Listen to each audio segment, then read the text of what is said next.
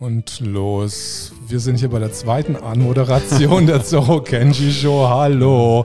Ähm, wir sind heute bei, äh, bei mir und äh, mein Gast ist Ralf Ludwig.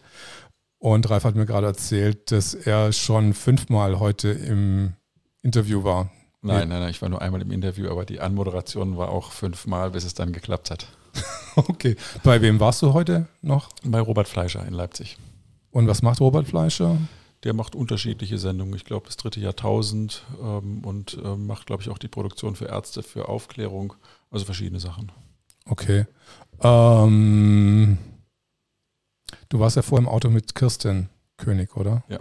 Und wir hatten ja, ich hatte ja gestern äh, Tobias Braun, nee, vorgestern Tobias Braun hier und es sind gleich ein paar Fehler aufgefallen, was er äh, gesagt hat. Also wir hatten uns gestern, wir hatten uns äh, über Widerstand 2020 unterhalten, dann wir 2020 und dass die Parteien jetzt so ein bisschen aus dem Fokus geraten sind, weil ja der Fokus jetzt gerade auch bei dir eher verstärkt auf Klagepaten liegt.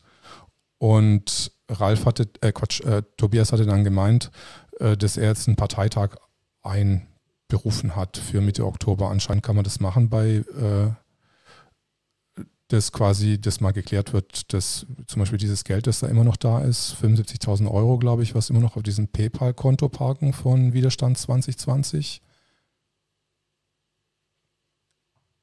Das, das war eine Frage. Also es gibt, es gibt tatsächlich ein PayPal-Konto, auf das auch ähm, ja. Geld eingegangen ist. Da ist auch einiges drauf. Die Summe will ich jetzt nicht sagen, ähm, aber es ist schon ähm, eine Menge Geld. Nicht die 75.000, die Tobi offensichtlich genannt hat, ähm, aber es ist einiges drauf. Wir kommen halt nicht dran. Äh, das ist relativ kompliziert mit PayPal oder mit diesem Konto. Wir hatten, glaube ich, ganz kurz mal so eine Phase, wo wir theoretisch hätten Geld überweisen können für einen Tag. Ähm, da war das offen und dann ähm, haben wir es aber nicht gemacht, weil wir gesagt haben, ja, jetzt haben endlich, also wir hatten ganz viele Schwierigkeiten, mussten unglaublich viele Dokumente dort einreichen, unglaublich viele Vollmachten nachreichen ähm, und äh, was die alles haben wollten und die sind halt relativ schwer zu erreichen, beziehungsweise man erreicht da irgendjemanden telefonisch bei PayPal, ähm, der sagt dann, ja, ich habe Ihnen gerade eine E-Mail geschickt, dann stellt man fest, da ist gar keine E-Mail angekommen, dann ruft man wieder an und sagt, ja, welche Dokumente wollen Sie denn nun haben? Und dann sagt der eine, ja, wir brauchen folgende Dokumente, der nächste sagt, wir brauchen die Dokumente. Wir haben alles eingereicht, aber jetzt ist wieder eine Sperre drauf. Das heißt, wir können wieder dieses Geld nicht in irgendeiner Form äh, überweisen oder von diesem Konto runterholen. Das heißt, wir haben theoretisch Geld auf diesem Konto, wir kommen aber nicht dran. Das ist die aktuelle Situation. So viel zu dem Thema Geld vielleicht. Ähm, äh, aber richtig ist, ähm, dass die Partei noch existiert. Ähm, es ist eben leichter, eine Partei zu gründen, als eine Partei wieder abzuwickeln. Außerdem haben wir ja auch noch Mitglieder. Dabei ist aber auch gar nicht klar, wer jetzt aktuell Mitglied ist von Widerstand 2020, weil einige sind ausgetreten, einige sind nicht ausgetreten. Viele haben ihre Mitgliedsbeiträge nicht bezahlt. Und wer zum Beispiel Mitgliedsbeiträge nicht bezahlt hat, kann, ähm, hat auch kein Stimmrecht, hat möglicherweise auch gar kein Recht, so einen Parteitag einzuberufen, weil er eben nicht stimmberechtigtes Mitglied ist. Das sind so viele verschiedene Sachen. Und wir sind jetzt gerade als als der Restvorstand dran, diese Sachen zu klären äh, und wollen dann natürlich auch einen Parteitag einberufen mit den Mitgliedern, die tatsächlich noch Mitglieder sind. Ähm, und äh, dann sehen, wie wir weitermachen, ob wir uns äh, auflösen, ob wir uns verschmelzen, ob wir weitermachen. Gibt ja verschiedene Möglichkeiten. Letztlich entscheiden das ja nicht wir als Vorstand, sondern die Parteimitglieder. Aber da haben wir derzeit relativ wenig Übersicht. Wir mussten erstmal, hat das relativ lange geklärt mit einem ähm, Rechtsanwalt, der spezialisiert ist auf Parteienrecht, erstmal klären, ob wir überhaupt uns als Partei gegründet haben, äh, ob das alles, ähm, die, die Wahlen auch ordnungsgemäß abgelaufen sind, die danach passiert sind, ob die Aufnahmen der Mitglieder ordnungsgemäß abgelaufen sind. Das ist auch im Prinzip alles relativ streitig. Ähm, wir gehen jetzt davon aus, dass wir ordnungsgemäß als Partei gegründet sind und dass wir auch zu einem bestimmten Zeitpunkt eine ordnungsgemäße Mitgliederaufnahme äh, hatten und dass wir jetzt dann, wenn wir herausgefunden haben, wer von diesen, die wir dann zu einem bestimmten Zeitpunkt aufgenommen haben, tatsächlich Mitglieder sind, dass wir dann auch einen Parteitag einberufen können. Okay, also es ist äh, noch überhaupt nicht sicher, ob diese zwei Mitglieder, die eventuell, dass die den äh, Parteitag, das muss erst geprüft werden, ob die überhaupt den Parteitag quasi einberufen können, weil in, es könnte ja sein, dass die ihre Beiträge nicht gezahlt haben. Also ich habe jetzt, ich habe jetzt zunächst einmal auch die Satzung mhm. nicht vor Augen. Also äh, soweit ich das weiß, das müsste ich nochmal nachprüfen. Also ich habe das ja ganz kurz hier vor unserem Interview, habe ich mal reingeguckt in das Interview mit Tobias Braune, aber ich habe jetzt ähm, nicht nochmal in die Satzung geguckt. Ich denke, in der Satzung wird stehen, dass 10 Prozent der Mitglieder tatsächlich ähm, den Vorstand auffordern können, einen Parteitag einzuberufen. So wird es wahrscheinlich in der Satzung stehen, ohne dass ich es jetzt konkret weiß. Das heißt, die Mitglieder selber können natürlich keinen Parteitag einberufen, sondern können den Vorstand nur auffordern. Dann müssen wir sehen, also da wir ja gar nicht wissen, wie viele Mitglieder wir gerade haben, ähm, es sind auf jeden Fall äh, mehr als 20, müssten es auch mehr als zwei Mitglieder sein, die dann den Vorstand auffordern, ähm, den Parteitag einzuberufen. Aber äh, mir ist jetzt auch gar nicht bekannt, dass es einen solchen Aufruf gäbe. Ähm, jedenfalls einen, der, der irgendwie ordnungsgemäß bei uns eingegangen wäre. Äh, wenn die beiden da weitere Informationen haben wollen, können sie sich natürlich an uns wenden. Also auch äh, der Tobi hat ja meine ähm, hat ja meine Telefonnummer, der kann sich gerne bei mir äh, an, kann gerne bei mir anrufen. Wir sind ja eigentlich auch in Kontakt. Also Tobi ist ja ein, ein netter Kerl ähm, und wir sind eigentlich auch relativ regelmäßig in Kontakt und wir haben auch äh, eine ganz gute Beziehung zueinander und ein ganz gutes Verhältnis. Und äh, sein Wunsch ist es halt, das hat er mir ja schon gesagt, dass Widerstand 2020 bestehen bleibt. Mein Wunsch ist eher, dass wir Widerstand 2020 entweder mit einer anderen Partei verschmelzen oder auflösen, weil es doch relativ viel Ärger rund um dieses ähm, Thema gab. Ähm, wozu man eben auch immer sagen muss, ich bin immer noch da, ich bin einer der Gründer. Ähm, und ähm, zwei der Gründer sind, sage ich mal, so salopp weggelaufen und ich bin immer noch da und ich habe jetzt quasi diese, diese Partei, die, die habe ich jetzt im Prinzip noch da und muss damit eben irgendwie leben und muss die ganzen Fehler, die da passiert sind, die verständlicherweise passiert sind, weil es eine, eine, schwierige Situation war, die ja niemand kannte. Wir hatten einen Lockdown, wir durften uns nicht treffen, also es waren ja ähm, unglaublich schwierige Situation, in der wir diese Partei gegründet haben. Ähm, und ich bin noch da und versuche jetzt eben äh, daraus das Beste zu machen aus der Situation. Es ist halt nicht einfach. Es ist halt viel Geld da, was gespendet wurde. Wir haben die Mitgliedsbeiträge zum Beispiel, also von Personen, die glaubten, sie wären Mitglied geworden, aber definitiv nicht Mitglied geworden sind. Die haben wir alle zurücküberwiesen. Das heißt also, wir haben die Konten insofern bereinigt. Das einzige Geld, was da ist, sind Spenden. Ähm, und das ist jetzt tatsächlich da und wir wollen natürlich da äh, auch sauber und völlig transparent mit umgehen. Guten Hunger. Jetzt esse ich so schön, gell? Aber also ich glaube, Tobi, Tobias möchte ja eigentlich auch, glaube ich, dass es so eine Art Verschmelzung gibt, gibt zwischen den äh, drei Parteien oder den beiden Ford ähm, Siblings oder beziehungsweise den, ähm, den daraus hervorgegangenen Parteien. Ähm, das wird aber nicht so leicht werden. Ja. Also die Idee ist natürlich tatsächlich, ähm, die dahinter steht, dass Widerstand 2020 ähm, im Prinzip jetzt, nachdem wir das juristisch geklärt haben, nachdem wir ähm, soweit diese Probleme, die waren, bereinigt haben, sind wir halt eine relativ gute Hülle als Partei und sind natürlich auch der Start der ganzen Widerstandsbewegung und könnten jetzt im Prinzip sagen, okay, wer möchte, kann mit uns verschmelzen. Was allerdings wichtig ist, ist, das sind diese vier Säulen, die, die wir ja dort als, als Grundpfeiler im Prinzip aufgelegt haben haben die auch die, ähm, die Partei Die Basis, ähm, die im Prinzip so eine, also ist die Partei Die Basis hat sich aus den ähm, zu gründenden Landesverbänden von Widerstand 2020 gegründet und die haben auch sehr stark ähm, diese Säulen übernommen und leben auch in diesem Sinne ähm, das politische Leben fort. Wir 2020 hat sich ja schon ein bisschen davon verabschiedet. Also wir 2020 ähm, müsste schon in ähm, seiner kurzen Satzungsgeschichte nochmal eine neue Satzung schreiben und die Satzung doch nochmal deutlicher anpassen ähm, an, ähm, an, an äh, das, was wir für richtig erachten oder was ähm, viele, die sich eben aus Widerstand 2020 entwickelt haben, für richtig erachten. Und ähm, dann könnte man da auch über eine Verschmelzung denken. Aber wir sind letztlich von der Satzung her so weit entfernt, ähm, dass eine, eine, eine, Zusammenarbeit zwischen wir 2020 und Widerstand 2020 jedenfalls im Sinne, ähm, dass wir wieder eine Partei werden, äh, derzeit für mich eher als unmöglich äh, anzusehen ist.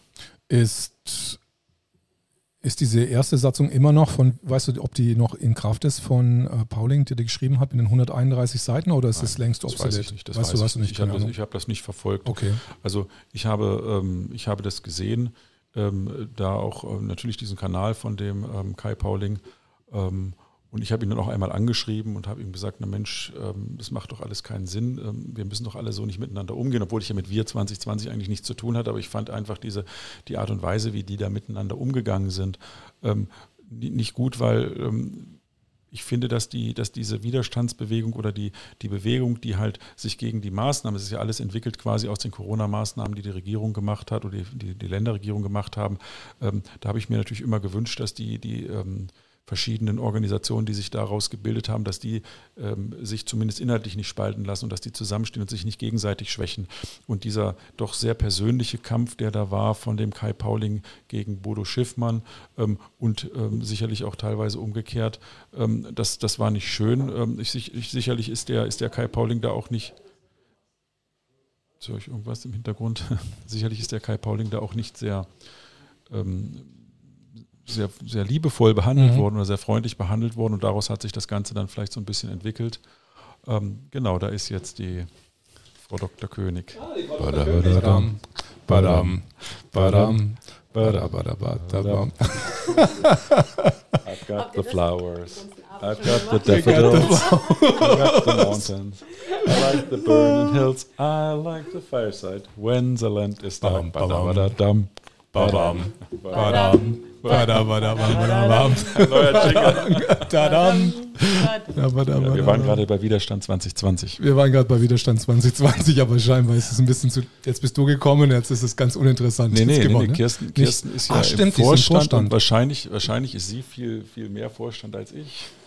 Ja, wir haben uns gerade über Widerstand 2020 unterhalten und ich habe mit vorgestern mit Tobias drüber geredet und der hatte jetzt einen Sonderparteitag wollte der, nee, oder einen Parteitag veranstalten, Mitte Oktober. Hast du da schon was davon mitbekommen? Das hat er uns mitgeteilt, genau. Ah, okay. Und ähm, wir haben ja auch das gleiche Ziel. Wir möchten demnächst eine große Mitgliederversammlung veranstalten, um gemeinsam mit allen noch verbliebenen Mitgliedern über die Zukunft von Widerstand 2020 zu beraten.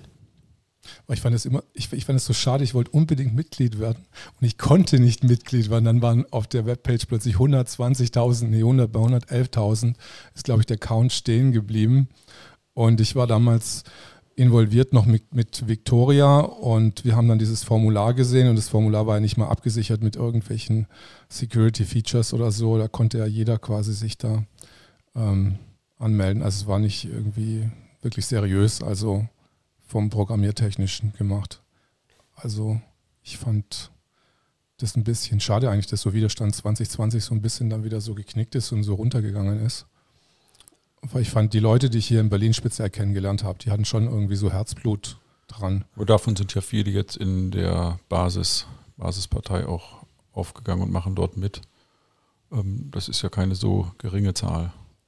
Okay. Äh, bist, bist, bist du jetzt auch Mitglied in der Basis geworden? Nein. Nein. Okay. Nein, nein. Wir haben, wir haben in Buchenau ähm, haben wir eine Tagung gemacht, wo es um die Zukunft von Widerstand 2020 ging. Und da sind halt nicht äh, wenige von den Landesverbänden, den zugründenden Landesverbänden von Widerstand 2020 da gewesen. Da haben wir dann die Situation geschildert und haben gesagt, dass es eben relativ schwierig ist, auch juristisch relativ schwierig, dass wir nicht wissen, ob Widerstand 2020 ordnungsgemäß gegründet ist oder nicht. Und da wurde sich dann ähm, dazu ähm, vereinbart, ähm, eine neue Partei zu gründen, eben aus den Leuten, die das machen wollten. Das ist eben die Basis.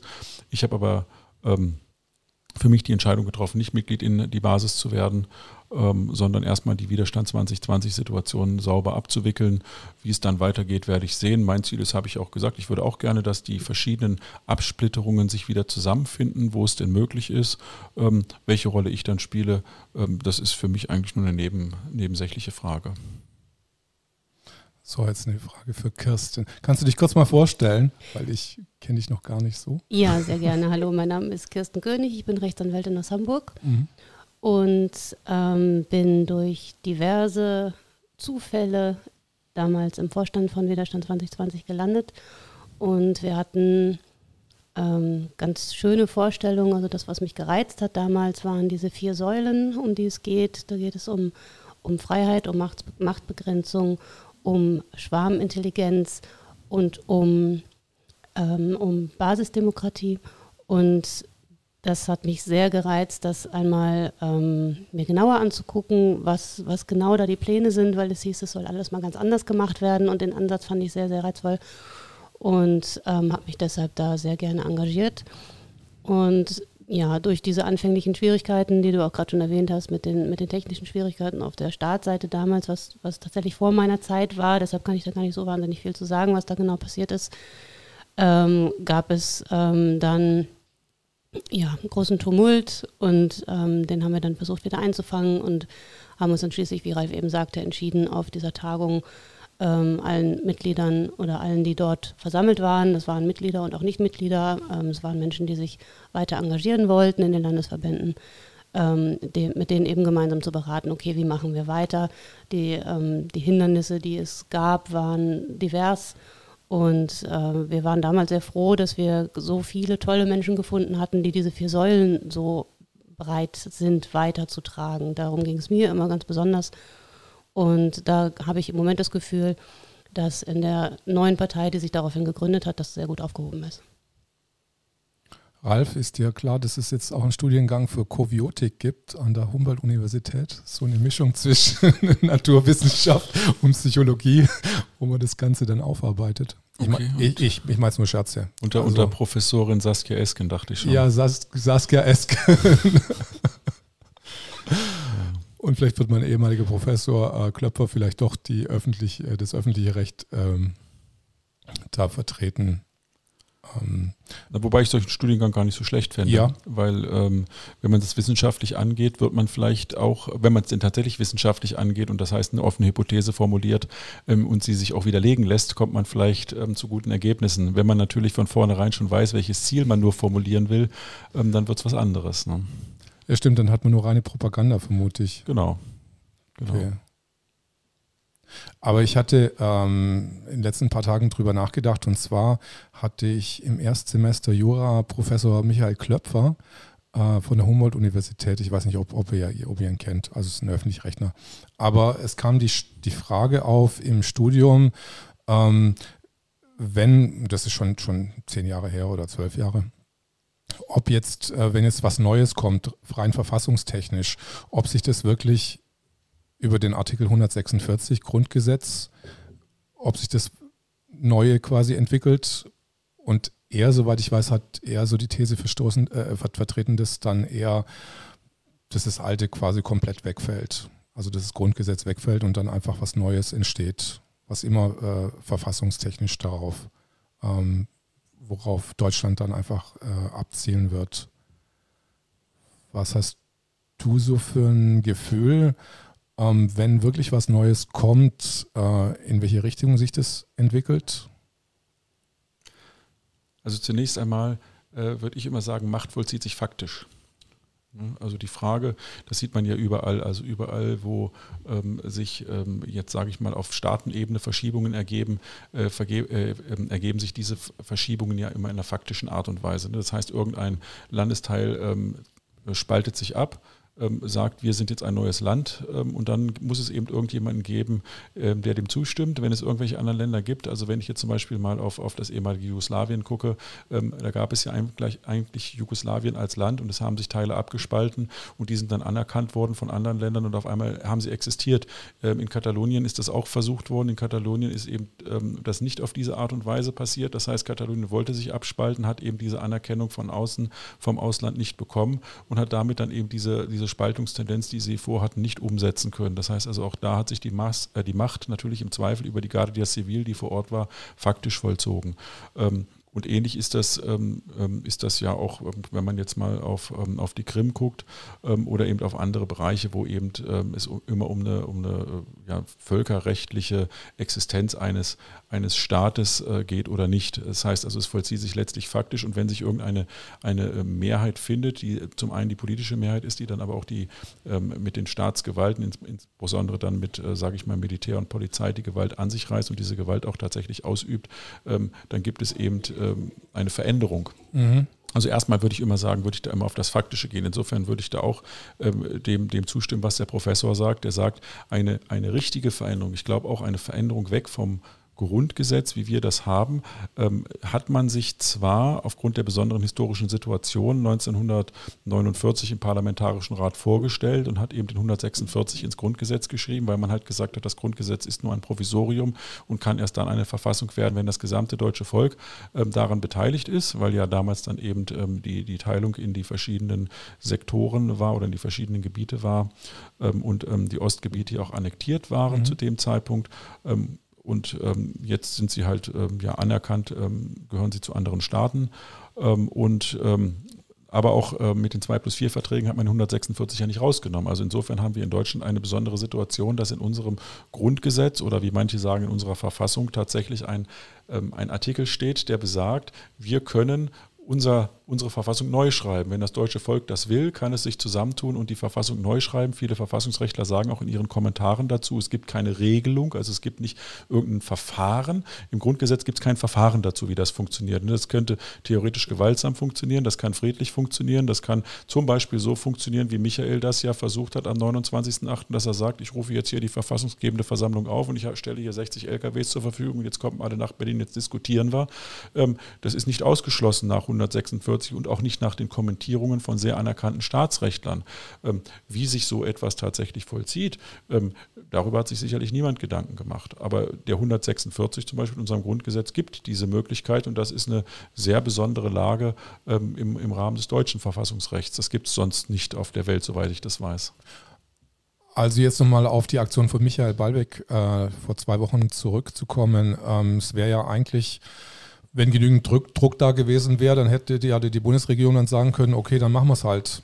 Also, und dann hätte auch niemand irgendwas dagegen gesagt, dann machen wir es halt über 146 und wir machen eine neue Verfassung für wenn, Deutschland. Wenn tatsächlich, wenn tatsächlich der, der Bedarf da mhm. ist irgendwann und ich äh, mag das auch gar nicht ausschließen, dass sich das dahin noch entwickelt, wenn man jetzt sieht, was für Vorschläge der Ministerpräsident von Bayern äh, in Bayern gemacht hat, also jetzt auch eben Masken an öffentlichen Plätzen und so weiter. Und wenn man sich dann selbst im, im, im Haussender mal von dem Bayerischen Rundfunk die äh, Kommentierungen darunter anguckt, dann hat man schon das Gefühl, also wo sehr viele Menschen sagen, bisher stand ich hinter den Maßnahmen, aber jetzt frage ich mich, was soll das? Also ähm, das kann durchaus sein, dass ähm, irgendwann das Gefühl da ist, ähm, dass dieser Staat, dass der Rechtsstaat, in dem wir leben, dass die Demokratie, in der wir leben, gerade sehr stark kaputt geht, sehr stark erodiert. Und dass dann die Menschen tatsächlich sagen, wir brauchen was Neues. Aber Michael hat von sich aus, das ist natürlich auch nur seine Meinung und seine persönliche Meinung, der macht mhm. ja nichts anderes. Also Michael ist ja jetzt nicht irgendwie ähm, ein, ein Revolutionsführer, der die Revolution ausruft oder sowas, sondern Michael organisiert äh, Demonstrationen, organisiert einen Debattenraum, sagt, wir müssen hierher kommen, miteinander reden, weil gerade läuft was ziemlich schief in unserem Land und lasst uns doch miteinander reden, wie wir es wieder besser machen können.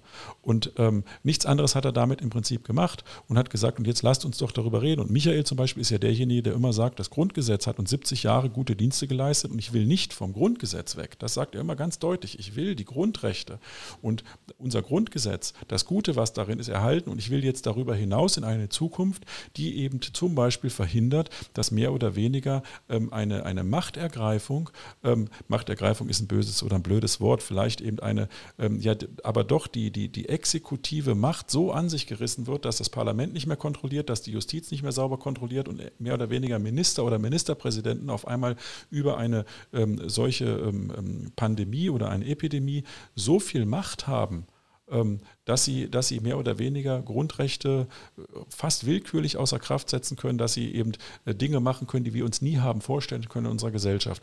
Und das ist das, was Michael ja nur sagt und wo ich auch zu 100 Prozent dahinter stehe, dass wir sagen, eine solche Situation ist keine rechtsstaatliche Situation, ist keine demokratische Situation und wir brauchen eine Verfassung, und zwar eine Verfassung unserer Gesellschaft oder eine Verfasstheit unserer Gesellschaft, die so etwas für die Zukunft verhindert. Also quasi aus der Krise, die wir jetzt haben, lernen.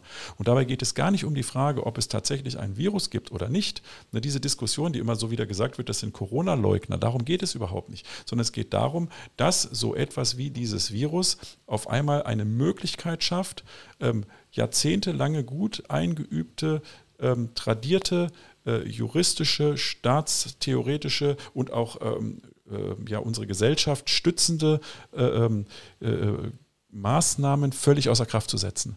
Und das ist das, was eben, was Michael stört, weswegen Michael auf der Straße ist und weswegen auch sehr viele Menschen auf der Straße sind. Und ähm, das will ich nur noch mal klarstellen. Also Michael geht es nicht darum, jetzt hier irgendwie eine Diktatur zu errichten oder sowas, sondern ganz im Gegenteil. Er hat Angst davor, dass die mhm. Diktatur schleichend kommt oder der Totalitarismus schleichend kommt und wir jetzt das Gute, was wir haben, bewahren müssen und darüber hinausgehen müssen.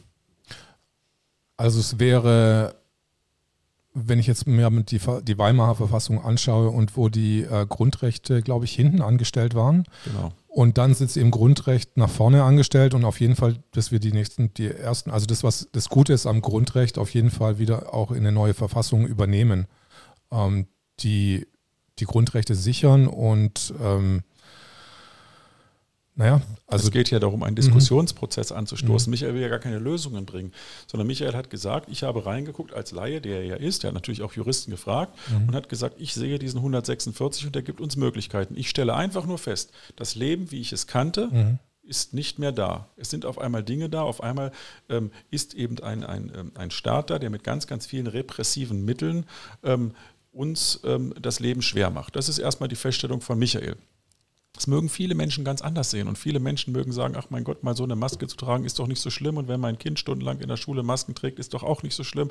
Und wenn mein Kind in Zukunft ein Band um, das, äh, um den Arm kriegt, weil es nicht geimpft ist oder weil es nicht einen PCR-Test gemacht hat, ist auch nicht so schlimm. Und wenn die alten Leute im Altenheim sind, ist, äh, alleine sind, ist auch nicht so schlimm, mag es ja alles geben. Michael und mich und viele andere stört das. Wir sagen, ähm, Menschen müssen weitestgehend frei und selbstbestimmt entscheiden können, was sie tun und was sie nicht tun. Sie müssen sich auch selbst in Gefahr begeben dürfen, gegebenenfalls. Wir glauben aber auch, dass die Menschen natürlich ähm, so klug sind und so auf sich selbst bedacht sind, dass sie sich nicht in eine sinnlose Gefahr begeben. Ähm, viele Zahlen sprechen ja auch dafür. Auch in Deutschland sind ja die Infektionszahlen im März schon runtergegangen, bevor überhaupt Maßnahmen getroffen worden sind. Das wird ja immer damit begründet, dass die Menschen schon vorher sich in Abstände begeben haben und so weiter. Macht man ja auch. Ähm, das heißt also, ähm, die, ähm, wo wollte ich jetzt her? Genau, die, die Gefahr, die wir sehen, ähm, das ist eigentlich nur der Punkt. Und da sagt Michael aber nur, wir müssen einen Debattenraum eröffnen. Michael sagt ja nicht, ich stelle mich hin und ich, ich sage das ja auch nicht, ich stelle mich hin und ich weiß, wie es geht, sondern wir sagen nur, das, was jetzt gerade ist, ist nicht in Ordnung. Und wir wollen einen Debattenraum eröffnen, in dem alle Menschen hier aus diesem Land miteinander reden und sagen, wie soll unsere Zukunft gestaltet sein? Wie wollen wir in Krisensituationen miteinander umgehen? Und wie wollen wir ähm, auch als Bürger dieses Landes beteiligt werden an solchen Entscheidungen? Das ist die Frage, die Michael stellt. Das ist die Frage, die ich stelle. Das ist sicherlich auch die Frage, die Kirsten stellt und die, glaube ich, die 38.000 Menschen stellen, die ähm, am 29.08. in Berlin auf die Straße gegangen sind. Erstmal nur die Frage, wie soll unsere Gesellschaft in Zukunft aussehen? Es ist keine große Frage und es ist doch wieder eine sehr große Frage. Und mehr wollen wir eigentlich nicht. Wir wollen die Debatte eröffnen. Hast du dich mit dem Thema auch schon ein bisschen auseinandergesetzt? Bist, bist du überhaupt Verfassungsrechtlerin oder, oder wie ist Nein, dein ich bin, Background? Ich bin keine Verfassungsrechtlerin und ich kann dazu auch nur das sagen, was Ralf eben schon gesagt hat, wie, ähm, wie ein eventueller Prozess, sich eine neue äh, Verfassung zu geben oder überhaupt eine Verfassung zu geben, wir haben ja bisher nur ein Grundgesetz, aussehen könnte, das weiß niemand, das ist nirgendwo normiert. Ähm, und mir persönlich geht es in erster Linie auch gar nicht darum, sondern mir geht es darum, dass die Menschen tatsächlich zueinander finden in einem Diskurs und sich darüber austauschen und sich in erster Linie einmal selber darüber Gedanken machen, dass der Schritt, der noch davor gesetzt werden muss, was brauche ich denn eigentlich, um glücklich zu sein? Und ich finde es ähm, ich finde es sehr spannend, dass, dass diese jetzige Situation, in der wir stecken, die ja für alle sehr, sehr, sehr unangenehm ist, ähm, dazu führt, dass Dinge aufgedeckt werden, die vorher aber schon da waren. Denn es waren vorher schon sehr, sehr viele Menschen unglücklich. Ich bin, ähm, bevor die Sache im Frühjahr losging, ähm, immer weiter in den, in den Coaching-Bereich eingestiegen und ich habe daher ähm, Kontakt zu vielen Menschen, die, die eben Hilfe suchen, weil sie mit ihrem Leben, so wie sie es führen, einfach nicht glücklich sind und nicht wissen, wie sie da rauskommen und woran das liegt, dass sie da nicht rauskommen. Und äh, jetzt wird durch einen Knall ähm, die Möglichkeit erschaffen, darüber sich auszutauschen. Also das ist auch eine der, eines, eines der guten ähm, Dinge, die, die die ganze Sache auch mit sich bringt. Und dass viele Menschen vorher schon nicht wirklich glücklich waren mit ihrem Leben, finde ich, zeigt auch die Tatsache, dass der Rechtsextremismus immer weiter zugenommen hat. Das ähm, beobachten wir ja jetzt seit, seit ein paar Jahren schon. Und ähm, ich, ich persönlich, ich meine, ich habe mich noch nie mit einem Menschen, der wirklich rechtsextremes Gedankengut in seinem Kopf hat, unterhalten. Ich kenne gar keinen. Aber was daraus mir entgegenspringt, ist die Tatsache, dass diese Menschen mit ihrem Leben einfach nicht zufrieden sind. Die möchten andere Menschen, so wie ich das verstehe, unterdrücken oder Schlimmeres. ähm, wann möchte ich das, wenn ich mit meinem Leben, so wie es ist, nicht zufrieden bin und ähm, Angst habe, dass mir jemand was wegnimmt oder ähm, ähm, mir anders nicht zu helfen weiß. Und ähm, deshalb ist es mehr als an der Zeit, dass diese Diskurse eröffnet werden und die Menschen einfach mal gefragt werden, was braucht es bitte, damit du glücklich bist. Du hast hier die Möglichkeit, es zu sagen und dann können wir alle gemeinsam gucken, ob wir irgendeinen Konsens finden und irgendwas dafür tun können, dass die Situation sich für alle Menschen in diesem Land und idealerweise in dieser Welt, und da sind wir dann bei ganz anderen Themen, ähm, so verändern, dass alle ein glückliches Leben führen können. Ja, ich habe gestern gemerkt, dass es bei so ganz kleinen Sachen anfängt, weil ich war es gest gestern das erste Mal wieder in der Sauna und, und habe dann so gelbe Kreuze quasi zwischen den Saunabänken gesehen, wo dann, wo man sich separiert an, an hinsetzt und dann aus der Sauna geht und dann die Maske aufsetzen muss und zwischen der Bar und der Sauna quasi Maske auf. Und ich habe mir dann, mich dann gefragt, okay, ein Saunabereich ist ja ein Bereich, wo man, wo für Entspannung, für Wohlempfinden da ist. Und jetzt werde ich jedes Mal darauf hingewiesen, dass Gefahr da ist. Also selbst in solchen ganz intimen Bereichen wird jetzt einfach Gefahr äh, ver vermittelt. Also die Leute kommen gar nicht mehr zur Ruhe. Also ich, ich würde mich nicht wundern, wenn irgendwie die äh, Krankheitsstatistik aufgrund von psychischen oder psychosomatischen Störungen auf jeden Fall erheblich zunehmen wird. Also besonders auch im, im, im Winter. Also ich würde, ich habe jetzt gerade keine Lust, irgendwie mehr in die Sauna zu gehen und irgendwelche Masken quasi vor mir zu sehen und die ganze Zeit zu sehen, dass die Leute da, der auch da, wo sie sich eigentlich entspannen sollen, eigentlich Angst haben. Aber ähm, was, was wir vielleicht diskutieren müssen oder was, was eben Teil der Diskussion dieses, dieses Prozesses, den Michael da in Gang gesetzt hat, ist oder sein wird, ist natürlich, äh, was ist der Begriff der Freiheit? Ähm, wie, de wie definieren wir Freiheit? Ähm, dir werden möglicherweise viele entgegenhalten, na wieso? Ähm, so kannst du in die Sauna gehen, natürlich mit Restriktionen, aber so musst du ja wenigstens nicht sterben, während du in die Sauna gehst. Das heißt also, ich war ja immer verwundert, warum ähm, warum von der, von der äh, emanzipierten Linken ähm, so gar nichts kommt. Warum die Linken, die normalerweise für viele Dinge auf die Straße gehen, aber im Wesentlichen für Freiheit auf die Straße gehen, ähm, diesen Protest so massiv ablehnen, sich an die Seite stellen, an der Seite eben schimpfen, an der Seite Druck machen, ähm, an der Seite stehen und, und, und sagen, ihr seid alles Recht, ihr seid alles Nazis. Ähm, ich habe mich das gefragt und ähm, habe heute Morgen in dem Interview noch gesagt, dass ich noch immer keine Lösung dafür habe. Jetzt habe ich aber hier gesessen, während du an den technischen Geräten geschraubt hast und habe ähm, einen Artikel oder einen Kommentar in der Taz gelesen und ähm, da schreibt die, ähm, diejenige, die das schreibt, die Redakteurin, äh, sagt dann tatsächlich, ja, das Problem dieser Leute ist doch, dass Ihre Freiheit oder Ihr Freiheitsbegriff ähm, ein neoliberaler Freiheitsbegriff wäre, nämlich der von einer individuellen Freiheit. Das heißt also möglicherweise ähm, stehen diese Leute, die, die Leute der, der, der Linken, auch die der Antifa und so weiter, am Rand der Demo und sind gar nicht Teil der Demo, weil der Freiheitsbegriff, den diese in sich tragen, überhaupt kein individueller Freiheitsbegriff ist. Mein Freiheitsbegriff ist ein sehr individueller Freiheitsbegriff. Ich habe einen, einen Freiheitsbegriff, der, der sagt, jeder Mensch ist für sich frei kommt frei auf die Welt ähm, und ähm, auch die Grundrechte zum Beispiel sind Abwehrrechte, ne? die Abwehrrechte gegen den Staat. Das heißt, der Staat darf in einem Zusammenlegen diese Freiheitsrechte gewissermaßen beschränken unter bestimmten Regeln, aber nur unter bestimmten Regeln. Aber meine grundsätzliche Freiheit wird mir nicht weggenommen. Sie ist eine individuelle Freiheit. Ähm, und jetzt lese ich das tatsächlich in der Taz, die, dass, dass offensichtlich der, der, der Begriff ja in der Linken gar keine individuelle Freiheit ist, sondern scheinbar ja. Also sie schreibt nicht, was sie unter Freiheit versteht. Sie kritisiert nur den Begriff der Demonstranten als eine neoliberale individuelle Freiheit. Aber dann kann es sich ja nur aus meiner Sicht um eine kollektive Freiheit handeln. Das heißt also, dass, dass Freiheit anders definiert wird, eben als kollektive Freiheit. Ähm, da habe ich kein Bild dafür, kann mir das auch nicht vorstellen. Aber ähm, eine Kritik an, an dem Wunsch nach individueller Freiheit ist für mich schon eine Kritik, wo ich sage, uh, Erklär mir das mal.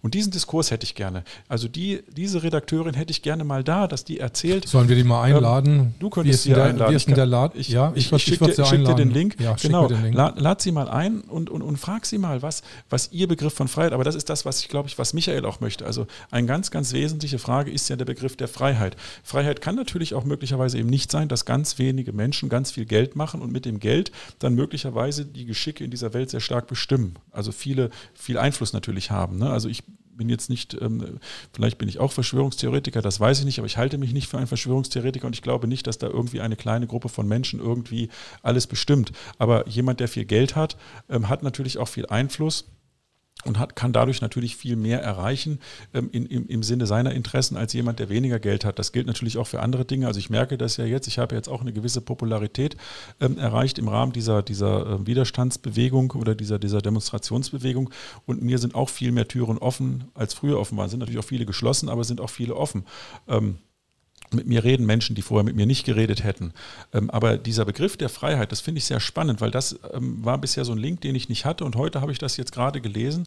Und wie gesagt, es ist nur eine Kritik erstmal, ähm, wo sie sagt, diese Leute streben nach individueller Freiheit. Das wäre doch eine neoliberale Freiheit.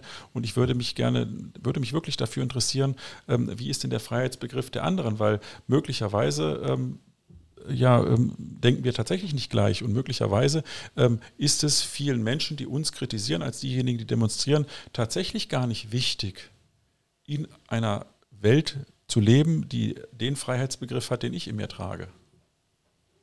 Ja, mir ist es auf jeden Fall wichtig. Also ich glaube, wir sind da hier auf der gleichen Schiene, weil ich würde ganz gerne auch immer dahin reisen, wo ich möchte und nicht durch irgendwelche Covid-Kontrollen immer gehindert werden, zum Beispiel nach Asien zu reisen oder nach Mexiko. Aber Kirsten, ähm, was machst du bei den Klagepaten speziell? Oder habe ich dich jetzt schon gefragt? Nein. Hast du noch nicht nee. gefragt? Nein. ähm, also ich bin sogenannter Themenowner, wie wir das äh, unter uns nennen, mhm. ähm, für den Bereich Maskenfälle im öffentlichen Leben. Das bedeutet übersetzt, ähm, dass ich mich um die Menschen kümmere, die, die sich bei uns melden und sehr überwiegend sehr, sehr unschöne Erfahrungen gemacht haben, zum Beispiel in Supermärkten oder in Baumärkten oder auch in, in Zügen im öffentlichen Nahverkehr, in Banken oder in Arztpraxen, ähm, die die Masken tatsächlich nicht tragen können aufgrund einer gesundheitlichen Beeinträchtigung oder aufgrund einer Behinderung. Und ähm, da ist leider ähm, die Stimmung äh, im Land mittlerweile sehr aggressiv also ähm, selbst wenn diese Menschen deutlich äußern, sie können diese Maske nicht tragen und sie müssen sie ja auch gar nicht tragen, weil in sämtlichen Corona-Schutzverordnungen von allen Bundesländern ja geregelt ist, in diesen Fällen, wenn gesundheitliche Gründe einem ähm, es unzumutbar machen, diese Maske zu tragen, dann muss man das auch nicht, das steht überall ausdrücklich drin. Und selbst wenn diese Menschen das deutlich äußern und selbst wenn sie sogar einen Attest da haben, was gar nicht ähm, nach den meisten Verordnungen gar nicht erforderlich ist, und selbst wenn sie dieses Attest sogar vorzeigen, was noch viel weniger erforderlich ist, weil ich keinem Menschen, keinem Supermarktinhaber ähm, zeigen muss, welch, ähm, welcher Arzt mir denn ähm, einen Attest ausgestellt hat. Und jetzt müssen ja sogar die Diagnosen mit draufstehen in den Testen. Das muss ich niemandem zeigen, außer meinem Arzt und eventuell den Ordnungsbehörden.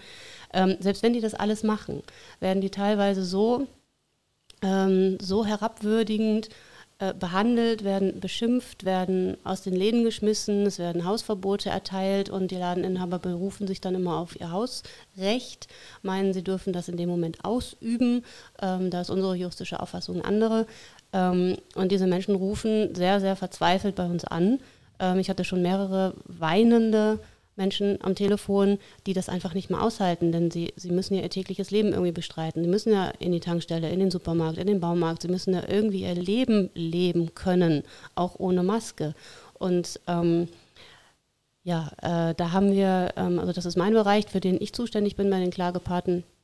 Und das ist nur ein, ein klitzekleiner Bereich von ganz, von, von ganz, ganz vielen äh, sehr, sehr unschönen Sachverhalten, die an uns herangetragen werden. Wir haben tausende von E-Mails bekommen von Menschen, die, die sehr, sehr verzweifelt sind und die nicht, und das, das muss man auch immer mal klarstellen, die nicht einfach sagen, ähm, ich ähm, ähm, bin jetzt aus Prinzip gegen alles und ich renne einfach überall durch und bin unfassbar rücksichtslos und äh, ähm, äh, bin ähm, ähm, äh, meine Mitmenschen sind mir egal.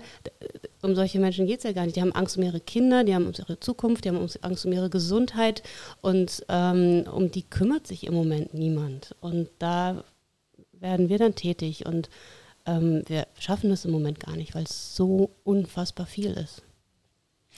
Ich hatte einen Zwischenfall, der ist jetzt auch schon zwei oder drei Wochen her. Und zwar bin ich in der U-Bahn gefahren, in der U2. Und dann ist ein, ich habe so telefoniert und ich habe halt keine Maske aufgehabt.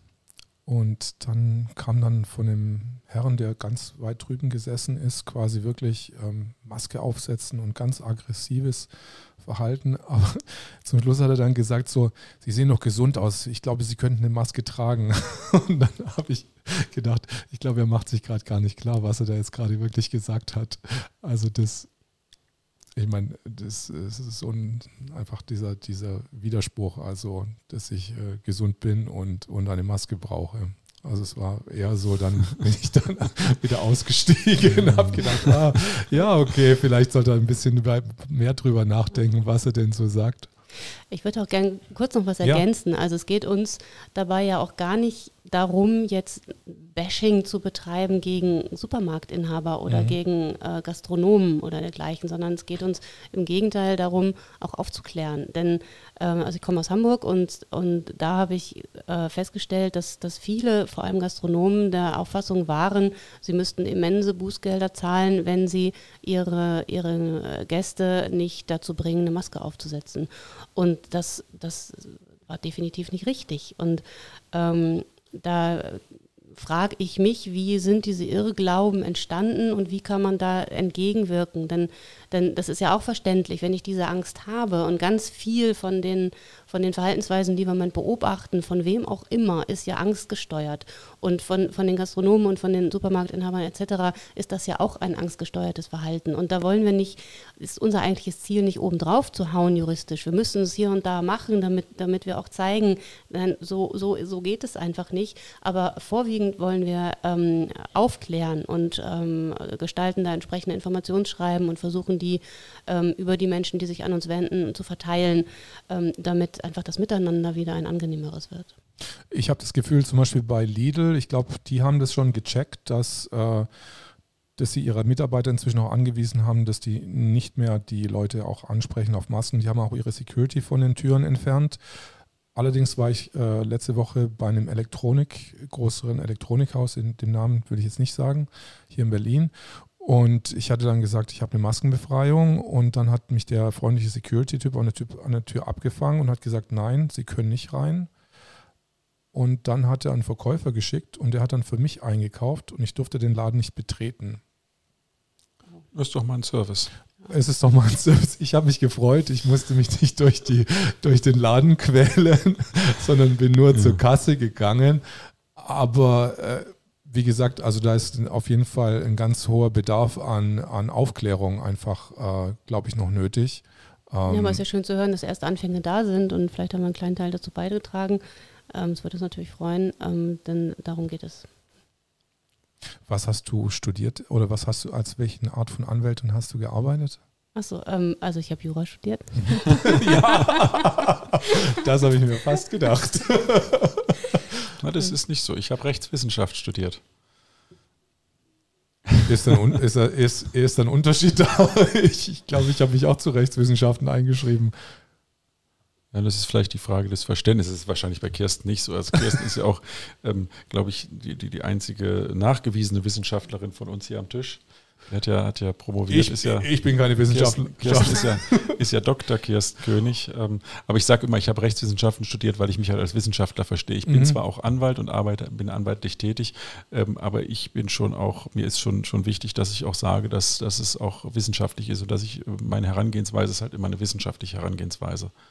Und ähm, das ist, deswegen mag ich das gerne, halt diese Differenz zwischen Jura und Rechtswissenschaft. Genau, weil früher war ja ähm, Jura auch Kunst. Also ich meine, da gab es ja bestimmt Streitigkeiten, also im Alter, Altertum, ob das jetzt, jetzt eher eine Kunst ist oder ob das jetzt wirklich Wissenschaft ist. Also zumindest habe ich das mal im, haben wir das mal im Studium mal Na, wenn, man, wenn man Goethe sich anguckt, muss man darüber ja nicht streiten. Der ist ja auch Jurist und da ist dann alles dabei. Stimmt, es ist alles ähm, gemischt. Aus dem Grunde habe ich auch äh, meinen Bereich äh, gewählt. Also vielleicht bin ich oder vielleicht bin ich aus dem Grunde bei der Juristerei gelandet, denn ähm, also ich bin als Urheber- und Medienrechtlerin tätig und ähm, bin selber auch Musikerin und bin über die Schiene auch tatsächlich auf die Idee gekommen, überhaupt mich mit dem Urheberrecht zu befassen, ähm, weil ich eben selber auch äh, schon seit Kindesbeinen an Musik gemacht habe. Und da liegt die Juristerei dann vielleicht nicht so weit weg, wenn es auch als eigene Kunst Viele Juristen wird. sind Künstler und, ähm, und machen solche Sachen in ihrer Freizeit, das weiß ich auf jeden ja. Fall, ja. Aber insofern ist es ja spannend, ähm, weil ähm, ja, Kirsten eben äh, ihren Lebensunterhalt nicht mit Maskenfällen bestritten hat bis ähm, dieses Jahr. Ähm, aber der Bereich, den, den Kirsten ja eigentlich vertritt, äh, für den Kirsten ähm, ja äh, tätig ist oder tätig war, bisher auch, auch ähm, schon viele Jahre. Ähm, da, das wäre vielleicht mal interessant, ähm, da mit Kirsten auch drüber zu sprechen, weil dieser Bereich ist quasi tot. Ne? Die, die Künstler, die Musiker, die haben mehr oder weniger aktuell ein Berufsverbot. Ähm, und ähm, dieses Berufsverbot macht eine komplette Szene kaputt. Und da kann Kirsten sicherlich noch viel mehr zu sagen als, als ich, weil, weil sie ja genau aus dem Bereich kommt und weiß, was gerade gerade in dem Bereich los ist. Wie schaut es denn mit deinen Musikerkollegen aus? Wie schaut es denn bei denen aus? Düster. Das muss man ganz deutlich so sagen. Ähm, das muss man sich so vorstellen. Ähm, Musiker und Künstler im Allgemeinen ähm, haben ja als Beruf etwas gewählt, ähm, was ihr was ihr, ähm, was ihr Herz ihnen sagt, sozusagen. Also sie tragen in ihrem Beruf ihr Herz nach außen. Wenn ein Musiker auf der Bühne steht ähm, und es vielleicht nicht gerade irgendwie eine Coverband ist, ähm, sondern wo er Musik ähm, von sich gibt, die er entweder selber geschrieben hat oder die, die ihm so viel bedeutet, dass er da so eine ganz eigene Version gefunden hat, diese Musik zu interpretieren, ähm, trägt er damit ja sein Herz nach außen. Und ähm, ähm, Musiker haben daher so eine ganz, ganz enge Bindung zu ihrem Beruf. Das ist ja gar nicht zu trennen. Ähm, und diesen, diesen Menschen wird im Moment halt äh, die Möglichkeit genommen, ihren Beruf und damit ihr, ihr eigentliches Sein zu leben, ähm, das, ist, ähm, das ist auf der einen Seite psychologisch natürlich ganz schwierig und auf der anderen Seite fallen natürlich alle Einnahmen weg. Also im Moment ist da nichts bei vielen, die, die sich nicht mehr durch unterrichten oder ähnliche Dinge über Wasser halten können, die haben im Moment schlicht gar keine Einnahmen. Und ähm, die Aussichten für die Zukunft sind ebenso düster. Sie wissen nicht, wann es jeweils wieder weitergeht. Und selbst wenn im Moment einzelne Konzerte ähm, möglich werden, ähm, ist das noch, noch nicht wirklich eine, ähm, ein Zeichen dafür, dass es bald wieder bergauf geht, denn ähm, ob die Clubs das überleben mit den äh, momentanen Beschränkungen, ähm, äh, Veranstaltungen stattfinden zu lassen, die, die, die, rentieren sich natürlich alle nicht. Wenn ich mein Haus nur zur Hälfte besetzen kann und sowieso schon immer am Plus, Minus, Null rumschraube, selbst wenn es voll besetzt ist, dann kann ich das einfach nicht lange durchstehen. Im Moment ist es schön, dass mal wieder was stattfindet. Das genießen natürlich die Künstler, das genießt das Publikum. Ähm, sofern es wie du eben, also das Sauna-Beispiel fand ich eben sehr bezeichnend. Ich glaube, mir würde es im Moment in Konzerten auch so gehen. Wenn ich da sitze mit ganz viel Abstand zu meinem, meinem Nachbarn, dann wüsste ich auch nicht, ob ich das so genießen kann. Aber ähm, vielleicht gibt es Menschen, die, die das genauso genießen können wie, wie vor, vor noch einem halben Jahr. Ähm, Im Moment kann sowas langsam stattfinden wieder, aber ähm, es ist nicht lukrativ für die Veranstalter, damit ist es auch nicht lukrativ für die Künstler. Die kriegen natürlich nicht ihre üblichen Gagen, wenn sie denn überhaupt eine Gage bekommen. Also diese Situation ist, ist schlicht und ergreifend. Äh, ich war vor zwei Wochen auf dieser Demo von den Veranstaltungstechnikern, die ist am Mittwoch, war das am Mittwoch vor zwei Wochen vor dem Brandenburger Tor. Alarmstufe Rot meinst du? Genau, Alarmstufe mhm, ja, Rot. Da, da, war ich auch. Da warst du auch? Mhm. Und äh, ich bin so durchgelaufen, aber mir ist es erschienen, als wollten die einfach nur ein bisschen mehr Geld und ein bisschen mehr Lobby haben. Also sind nicht wirklich gegen die Aufhebung der Maßnahmen, sondern sind sehr regierungskonform und warten eher in so einer äh, Kauerstellung einfach ab. Ich meine, ja. da kann ich vielleicht was ja. zu sagen. Also wir haben schon Kontakt zu Musikern, wir haben ja. Kontakt zu Künstlern, auch zu ähm, recht namhaften Künstlern. Ähm, aber wenn man mit denen redet, sagen die alle, ähm, wir können das nicht machen. Guckt euch mal an, was mit euch passiert ihr geht raus und ihr kämpft gegen die Maßnahmen. Ihr seid ja auch, ihr seid Juristen und sagt, diese Maßnahmen sind überzogen, diese Maßnahmen sind nicht verfassungsgemäß. Das, was hier passiert, darf so nicht passieren. Und was passiert? Es wird gesagt, ihr seid Reichsbürger, ihr seid Nazis, ihr seid Schwurbler, ihr seid Aluhutträger, ihr seid Verschwörungstheoretiker, Verschwörungsmystiker, Verschwörungserzähler. Ich kann diese ganzen Begriffe gar nicht alle aufzählen. So viele sind das äh, Covitisten. Ähm, uns ist es noch relativ egal. Was nicht ganz stimmt, also vielen meiner Kollegen, auch der Kirsten, sind schon viele Unannehmlichkeiten passiert, sei es, dass uns Konten gekündigt wurden, dass uns die äh, Sozietätspartner oder die, ähm, die ähm, Bürogemeinschaftspartner gekündigt haben. Ähm, also ähm, sei es, dass auch Mandanten abgesprungen sind oder dass Mandanten gesagt haben, mit ihnen wollen wir nichts zu tun haben, weil sie gehören zu diesen Rechtsradikalen. Ähm, also das, wir können das aber relativ gut kompensieren als, als Juristen, weil wir haben halt, wir, wir haben eine bestimmte Menge an Fällen und von dieser bestimmten Menge an Fällen können wir ganz gut leben. Das heißt also, wir können im Prinzip diesen Angriff, der gerade passiert, der sagt, ihr seid doch alles Idioten, relativ gut kompensieren, weil wir natürlich nur eine kleine Gruppe an Mandanten brauchen und ähm, insbesondere viele, die auch in diesem ähm, ja, kritischen Bereich sind, die eben demonstrieren, die ähm, Querdenker sind oder die Sachen nicht in Ordnung finden, ähm, mandatieren uns trotzdem oder viele sagen, uns ist das völlig egal, sie sind ein Anwalt und es ist mir wichtig, dass ich einen guten Anwalt habe, der meine Interessen gut vertritt und mandatieren mich auch. Das heißt, von, von meinem Berufsbild her kann ich da leben, aber die Musiker, die leben von der öffentlichen Meinung.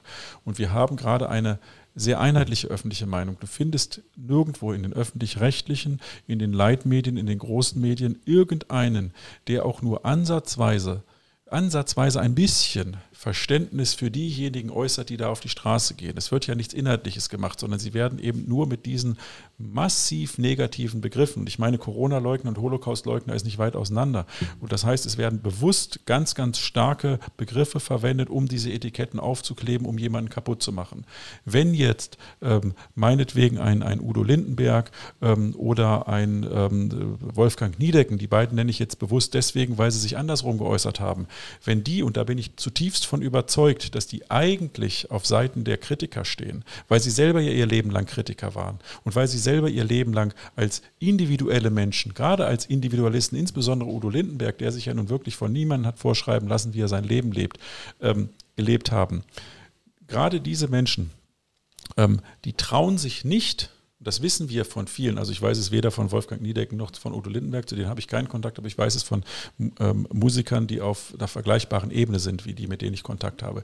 Die sagen, wir können nicht nach außen gehen. Wenn wir nach außen gehen, der Erste, der seinen Kopf raussteckt und das sagt, dem wird der Kopf sowas von abgeschlagen. Und zwar in einer Form, die einen unglaublichen Shitstorm verursacht und die dir deine gesamte Basis entzieht.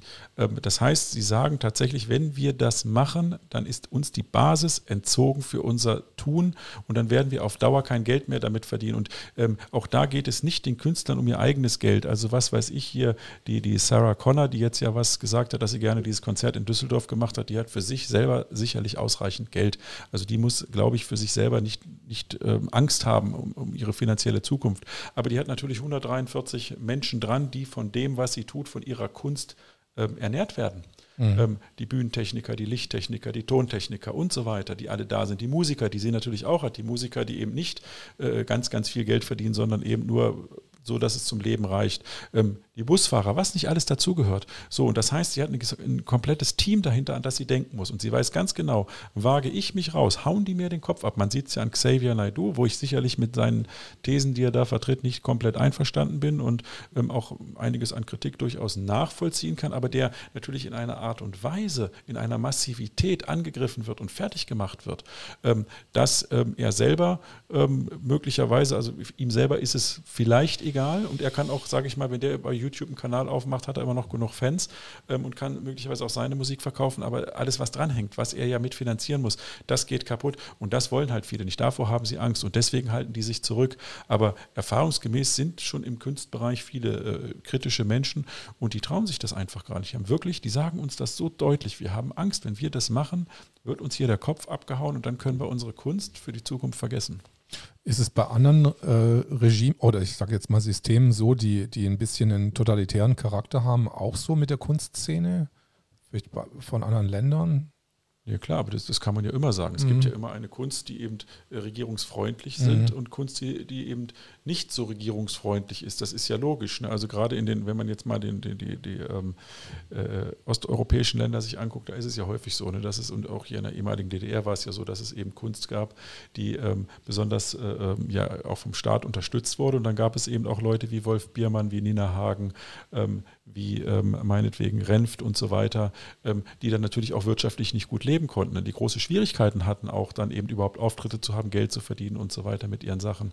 Ähm, das gibt es natürlich auch. Also wir haben hier natürlich jetzt auch äh, eine, eine, neue Kunstszene und eine neue Musikerszene, die sich natürlich hervortraut, die auch ähm, Auftritte hat, wie zum Beispiel den Kieles Moore, ähm, der sehr, sehr schöne Musik macht und auch andere, ähm, die, die sich jetzt natürlich auch entwickeln und die dadurch natürlich auch eine neue Fanbase haben, aber, aber die, die schon bekannten Künstler, für die ist es natürlich unglaublich schwer, weil sie leben einfach von den Medien. Und alleine nur, wenn die Medien sie gar nicht mehr erwähnen würden, wenn die Medien einfach sagen würden, ähm, hier, ähm, äh, du bist hier so ein Schwurbler und über dich reden wir nicht mehr. Wir hören jetzt einfach auf, über dich zu reden. Wir berichten nicht mehr über dich. Du trittst bei uns in den Fernsehprogrammen meinetwegen nicht mehr auf und so weiter.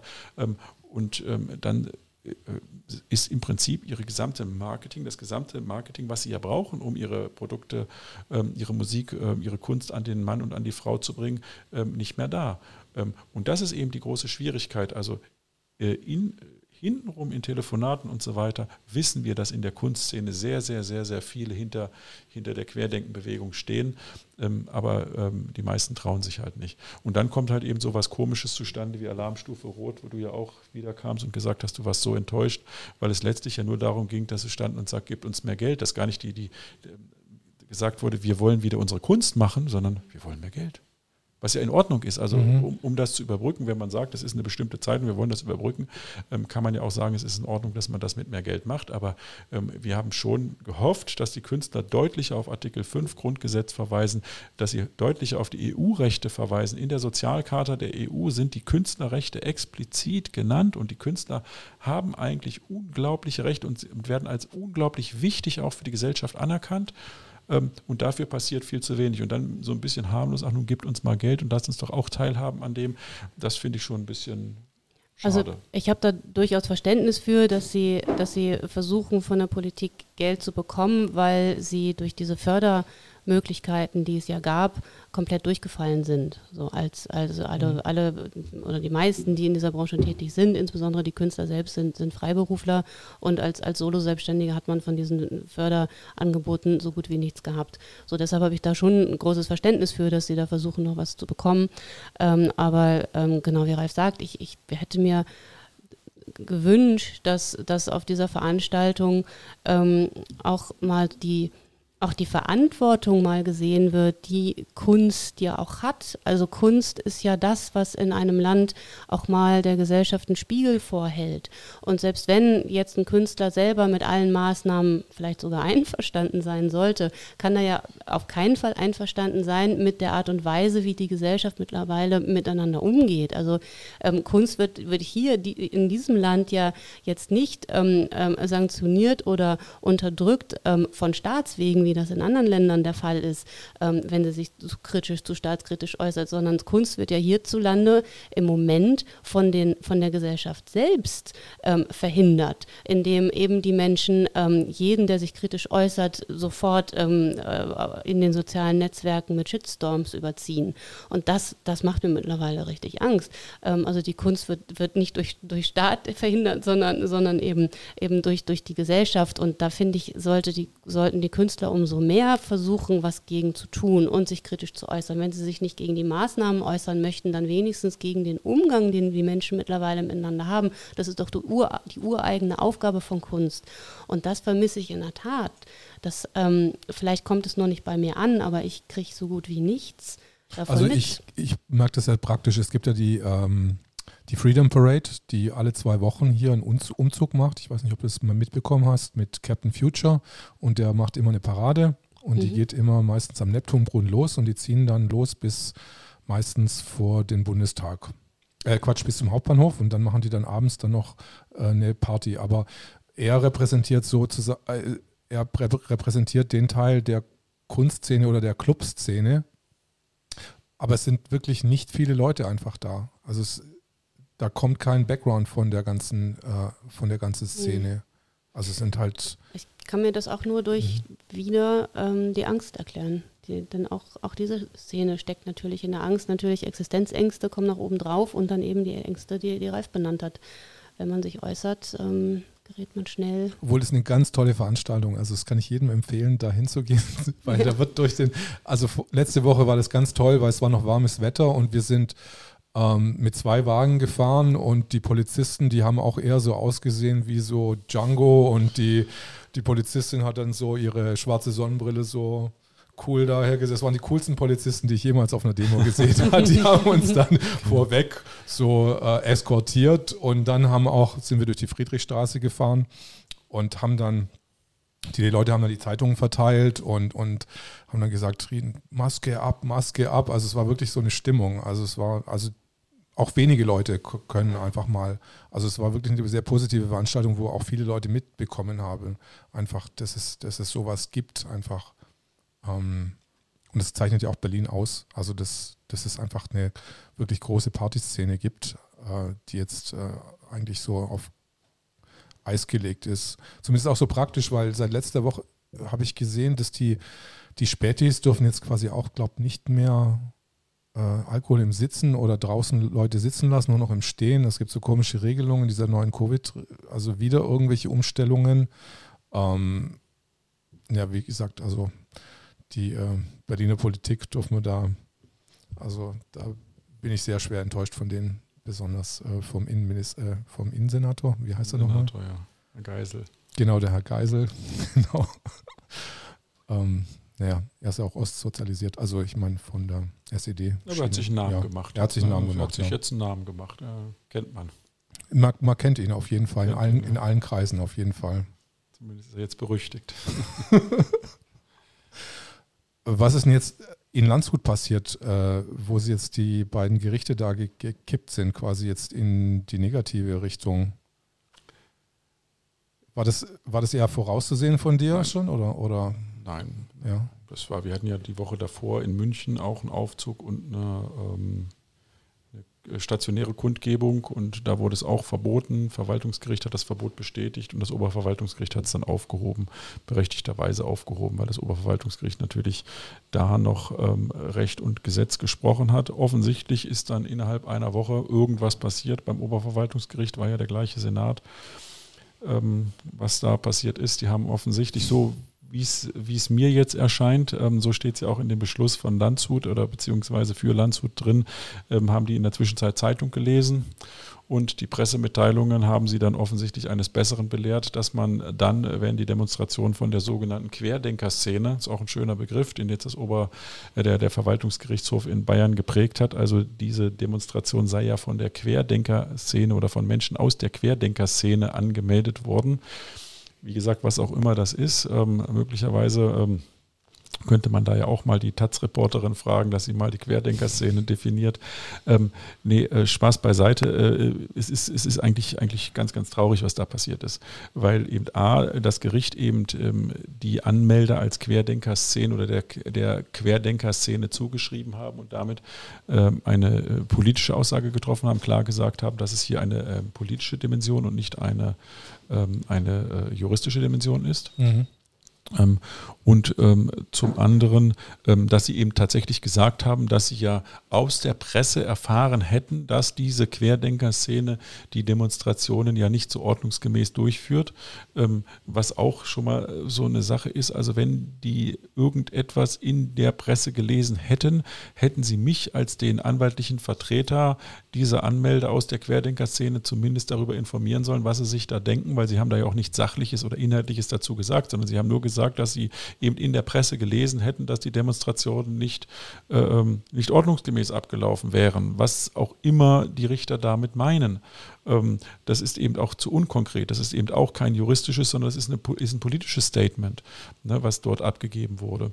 Ähm, und dann war eben der dritte Punkt, ähm, es wurde uns so wenig Zeit gelassen für diese Versammlungsanmeldung beziehungsweise darauf zu reagieren, dass wir dann noch dem Oberverwaltungsgericht, wie wir es auch in München gemacht haben, noch zwei andere, also die Argumentation war, der Aufzug darf nicht stattfinden, weil die Menschen dort bei dem Aufzug nicht die Sicherheitsabstände einhalten würden weil es dort Engstellen geben würde. Dann habe ich ähm, als erfahrener Anwalt im Verwaltungsrecht meinen Mandanten gesagt, sag mir eine Stelle oder sag mir eine Aufzugsstrecke, wo es keine Engstellen gibt.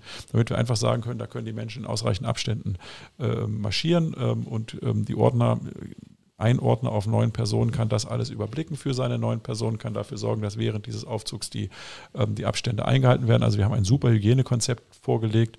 Ähm, und dann hat das Gericht natürlich, weil dieses Hygienekonzept gegriffen hätte, äh, und weil die Strecke, die wir, also der, der Mandant hat gesagt, auf dieser Strecke hätte ein Jumbojet landen können. So also breit war das, also keine Engstellen.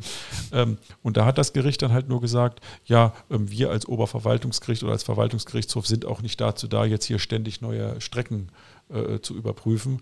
Ähm, Zumal ja die Darlegungsbeweislast andersrum wäre. Wenn wir sagen, das ist eine Strecke, die ausreichend ist, ähm, dann müssen wir nicht darlegen und beweisen, dass sie ausreichend ist, sondern die Gegenseite, die Stadt, um etwas verbieten zu können, müsste darlegen und beweisen, dass es nicht so ist. Beweislastumkehr. Das Gericht, hat, das Gericht hat jetzt die Beweislast mehr oder weniger umgekehrt. Mhm. Das äh, Interessante ist natürlich, dass die Stadt behauptet hat, diese Strecke hätte Engstellen. Ähm, das ist natürlich Rechtsbeugung, wenn sie gelogen haben. Das heißt, da werden wir auch eine Strafanzeige machen gegen den ähm, Amtsleiter, weil der Amtsleiter hat das gesagt.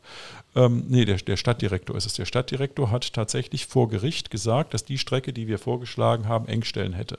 Die hat aber keine Engstellen. Das heißt also, da werden wir sicherlich eine Strafanzeige machen gegen diesen Stadtdirektor. Ähm, wir werden dann uns noch überlegen, was wir mit den Richtern machen, weil die Richter halt im Prinzip deutlich gesagt haben, das, was ihr hier macht, ihr seid die Querdenker-Szene, interessiert uns nicht, Recht und Gesetz ist uns egal. Ähm, man muss sich halt immer vorstellen, ähm, äh, in einer, ich sage das ja auch äh, in jedem Interview, was ich gebe, in einer repräsentativen Demokratie, die wir nun mal haben. Das heißt also, der ähm, Gesetzgeber wird durch uns gewählt die, ähm, der Gesetzgeber, das Parlament wählt dann die Regierung und das heißt, die Regierung repräsentiert uns als Souverän. Ähm, haben wir nicht viele Möglichkeiten, ähm, an der politischen Willensbildung teilzuhaben. Das haben wir durch Wahlen ähm, alle vier Jahre und das haben wir dadurch, dass wir unsere Meinung im Rahmen der Versammlungsfreiheit nach außen tragen können. Das heißt also, die Versammlungsfreiheit ist ein sogenanntes konstituierendes Grundrecht, ist ein wesentliches Grundrecht einer freiheitlich-demokratischen Ordnung können wir nicht demonstrieren, können wir nicht nach draußen gehen? Und der Politik als ähm, Menschen dieser Gesellschaft unsere Meinung sagen, ähm, dann können wir mit nichts anderem außer mit Wahlen an der Regierungs- oder an der, an der Politik und an der Meinungsbildung teilhaben. Und das ist ja auch ganz wichtig, weil als wir ähm, 2017 die jetzige Regierung gewählt haben, war ja Corona noch nicht im Anmarsch. Und da gab es ein Infektionsschutzgesetz, ähm, was ähm, so etwas, wie jetzt gerade passiert, ja nicht vorgesehen hat. Das heißt also, die, ähm, die, die, die heftigste Notstands- Situation, die wir in der Bundesrepublik Deutschland je hatten, die im März 2020 ähm, auf Deutschland zugekommen ist. Ähm, an dieser Notstandssituation soll nun die Bevölkerung nicht mehr durch Meinungskundgabe nach außen teilhaben. Das heißt also, bei der Wahl der jetzigen Regierung haben wir ja nichts zu dieser Corona-Politik sagen können. Und deswegen müssen wir natürlich, wenn sich etwas im Laufe der Jahre verändert oder der, der, der Legislaturperiode verändert, müssen wir als Bevölkerung in der Lage sein, unsere Meinung kundzutun. Und deswegen dürfen Menschen sich friedlich unter freiem Himmel, also friedlich ohne Waffen, unter freiem Himmel versammeln.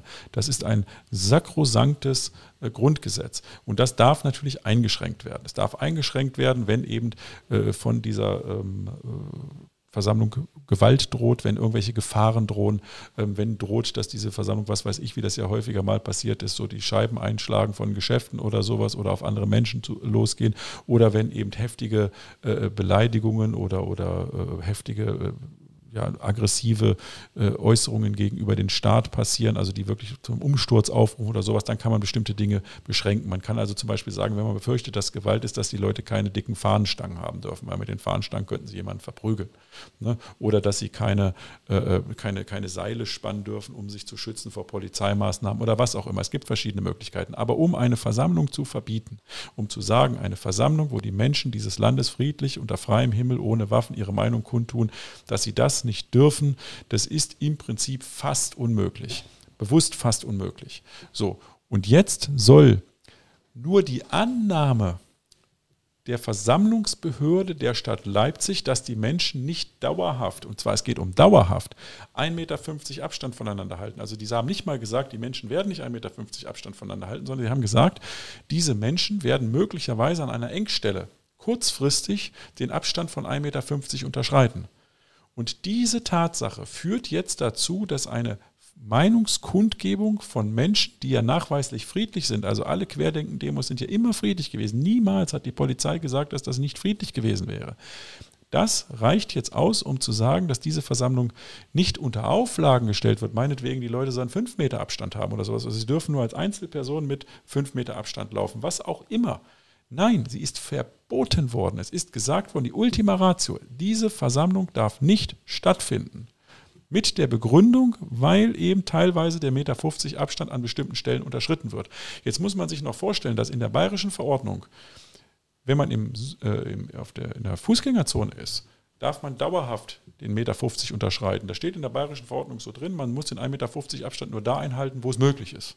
Wo es nicht möglich ist, halt nicht. Steht in Paragraph 1 drin. Das heißt also, der bayerische Verordnungsgeber ist selbst davon ausgegangen, dass es Situationen gibt, in der der Abstand nicht eingehalten wird. Das Gleiche hat er im Übrigen für Sportveranstaltungen gesagt. Er hat gesagt, Zuschauer bei Sportveranstaltungen sollen nach Möglichkeit 1,50 Meter Abstand einhalten und da, wo sie es nicht können, sollen sie eine Maske tragen. Das heißt, auch da geht der bayerische Verordnungsgeber davon aus, dass man an bestimmten Stellen diesen Sicherheitsabstand von 1,50 Meter nicht einhält. Im Übrigen ist der Sicherheitsabstand von 1,50 Meter auch nicht Bußgeld bewährt. Ne? Wer das nicht einhält, kriegt auch kein Bußgeld dafür. So in Schulen zum Beispiel. In Schulen muss der Sicherheitsabstand nicht eingehalten werden. Das heißt, die Schüler sitzen in Schulen in Bayern, ich glaube, jetzt mittlerweile sind 9000 Schüler, habe ich heute gelesen, in Bayern in Quarantäne. Ähm, der Sicherheitsabstand ist nicht eingehalten.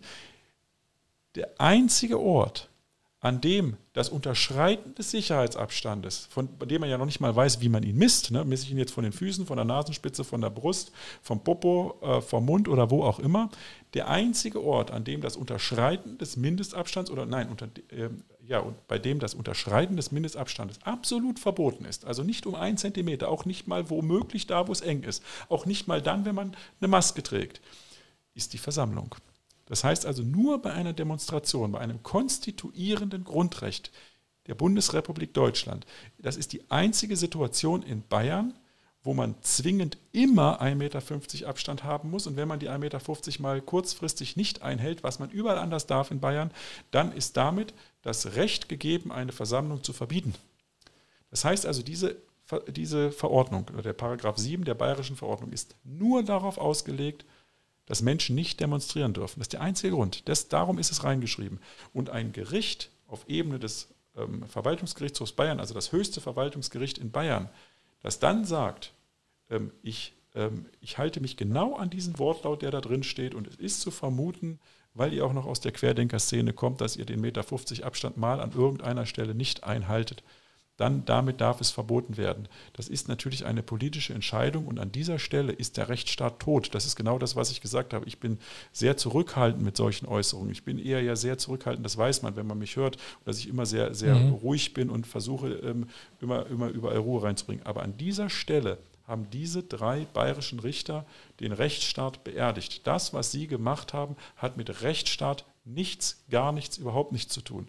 Und, das, und da bin ich auch sehr emotional. Ich habe das heute Morgen schon im Interview gesagt. Ich werde jetzt noch eine Anhörungsrüge machen und in der Anhörungsrüge werde ich schreiben, dass aus meiner Sicht nicht auszuschließen ist, dass diese Richter dem Reichsbürgerspektrum zuzuordnen sind, weil sie zumindest nicht auf dem Boden des Grundgesetzes und auch nicht auf dem Boden der bayerischen Verfassung stehen. Das ist für mich völlig eindeutig. Und solche Richter müssen aus meiner Sicht sofort, sofort von diesem Amt, das sie ausüben, entfernt werden. Weil das hat mit Rechtsstaatlichkeit nichts mehr zu tun. Es ist wirklich so krude, was die dort geschrieben haben. Und es ist so politisch. Und die haben ihre Meinung halt innerhalb einer Woche geändert. Das heißt, ich gehe davon aus, dass sie durchaus aus Seiten, von Seiten der Staatskanzlei oder von Seiten des Justizministeriums klare Ansage gekriegt haben, Leute, eure Karrieren sind vorbei, wenn ihr so eine Entscheidung wie in München nochmal trefft, wo sie es nämlich erlaubt haben und das Verbot berechtigterweise aufgehoben haben. Diese Entscheidung, die Sie hier getroffen haben, ist der Tod des Rechtsstaats. Hast du gehört, dass es in Bremen oder in Hamburg ähm, sind die, äh, die alten Reichsfahren auf einer Kundgebung nicht verboten worden? Sind nicht mehr zugelassen? Habt ihr davon gehört? Wie nicht verboten oder nicht Also ähm, für Demonstrationen quasi sind, äh, dürfen diese alten Reichsfahren, die von der, von der Kaiserzeit äh, nicht mehr nicht mehr geschwungen werden.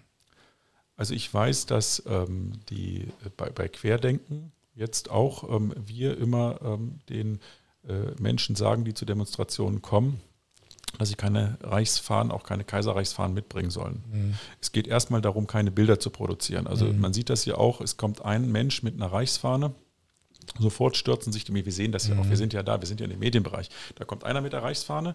Ähm, da oben kann, könnte ähm, wer auch immer als Redner stehen. Ich glaube, oben bei uns auf der Bühne könnte Dr., Professor Dr. Drosten stehen und was erzählen. Wenn einer mit der Reichsfahne kommt, drehen sich sofort alle Medien um, jedenfalls mhm. alle öffentlich-rechtlichen Medien und alle Leitmedien gehen auf den mit der Reichsfahne und warten dann, bis das Bild so ist, dass man gut 50 bis 100 Menschen im Hintergrund sehen kann.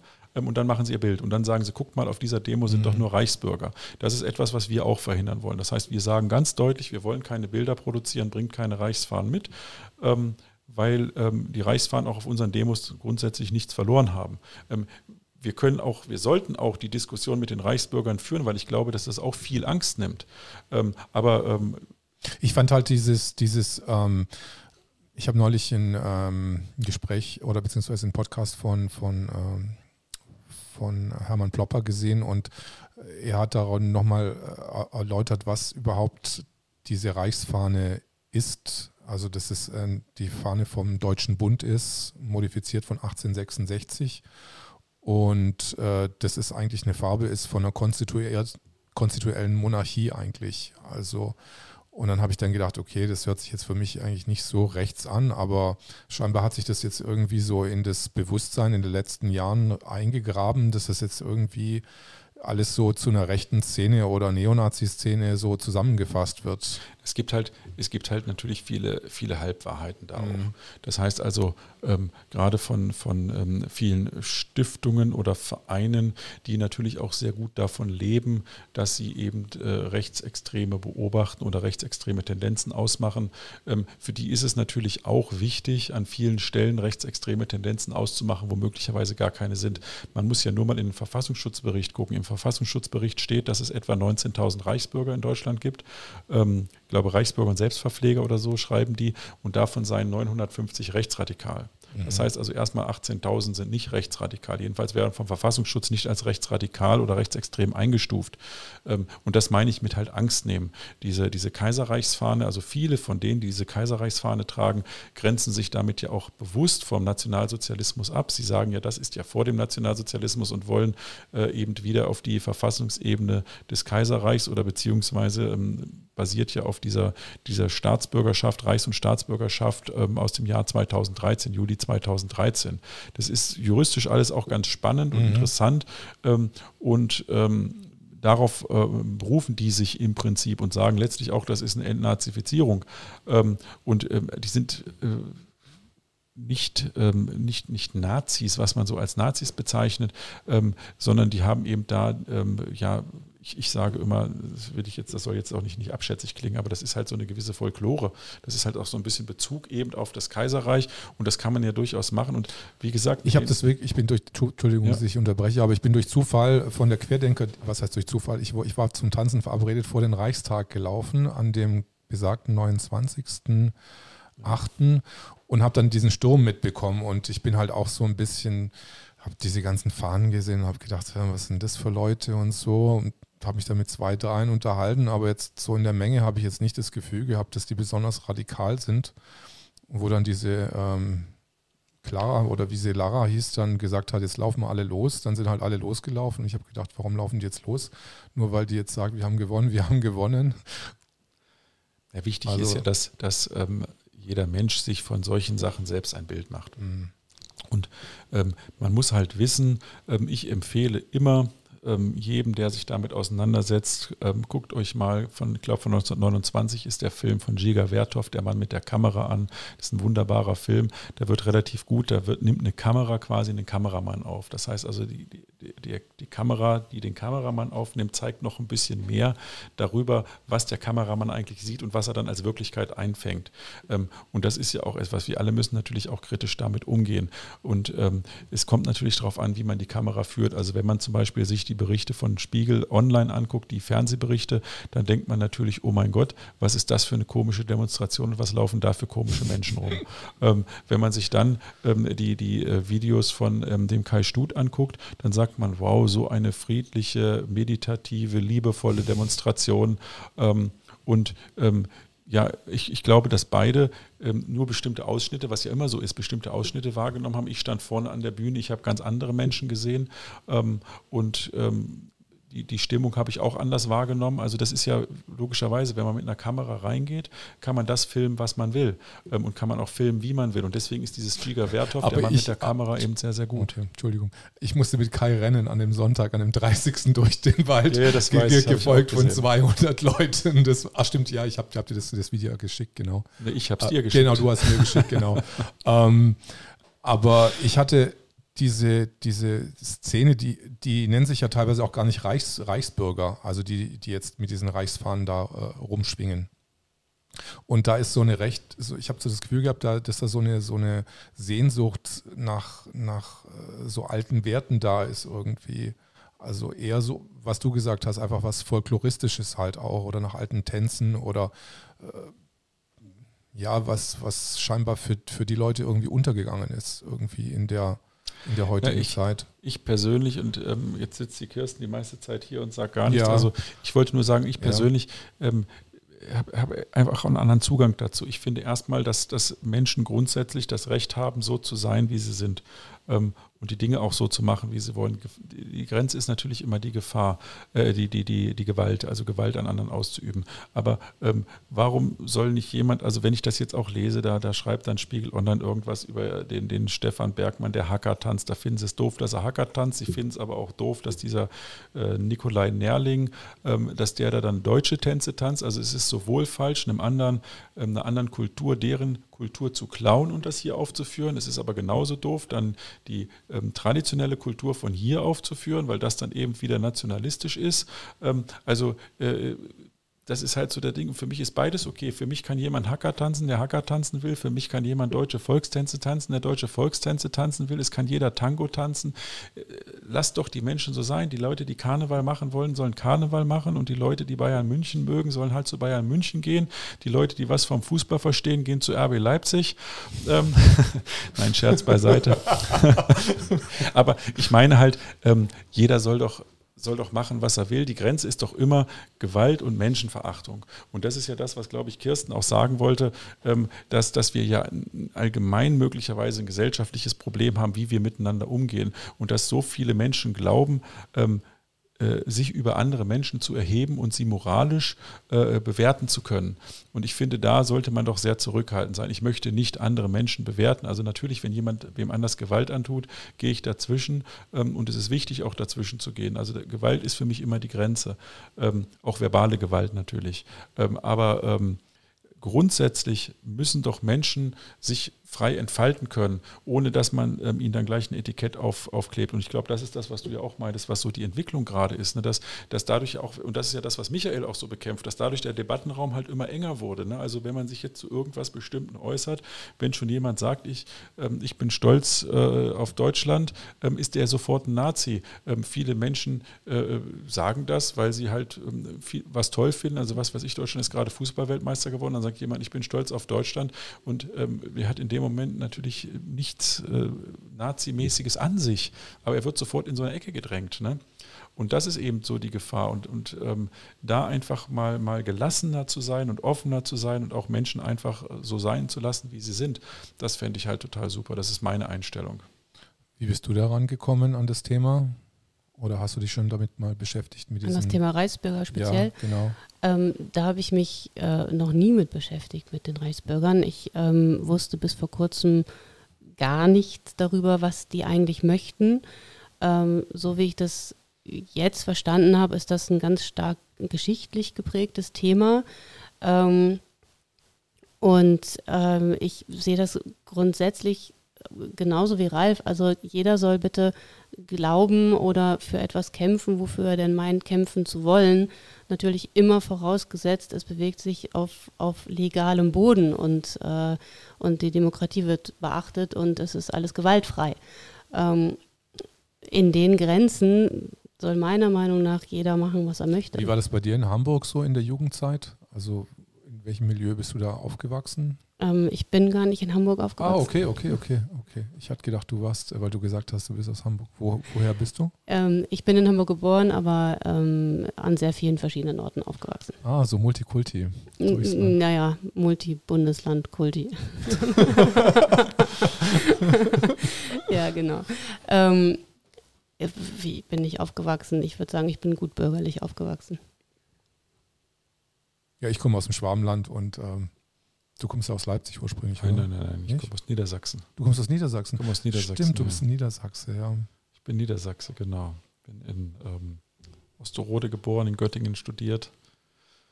Bin dann durch Zufall eher in den Osten gekommen, nach Magdeburg zunächst. Was ich sagen muss, Magdeburg ist eine wunderschöne Stadt. Ich habe da sehr gerne gelebt. Und dann bin ich der Liebe wegen nach Leipzig gegangen. Ah, schön. So ist das. Die Liebe ist im Osten hängen geblieben. Okay. Ja, genau. Und jetzt, ja, so ist das halt gewesen. Aber ich bin natürlich auch mit diesen, diesen Auseinandersetzungen gerade in, in Westdeutschland äh, aufgewachsen, ähm, auch eben immer mit diesen Rechts-Links-Themen und so weiter. Ich habe mich relativ früh schon politisch engagiert, wobei ich auch keine wirkliche politische Heimat gefunden habe, weil ich das halt auch immer alles zu eng gesehen habe, oder nicht, nicht, nicht gesehen, sondern empfunden habe. Ähm, ich war ja zunächst einmal von meiner traditionellen familiären Herkunft bei den Jusos. Das habe ich überhaupt nicht verstanden, was die da so erzählt haben. Da war ich noch sehr jung, da bin ich dann schnell wieder ausgetreten, war dann ähm, Mitbegründer der Jungen Union in Osterode, wobei das in, in Osterode halt, ähm, ich habe Junge Union gemacht und gleichzeitig Rock, für, äh, Rock gegen Rechts ähm, mitorganisiert.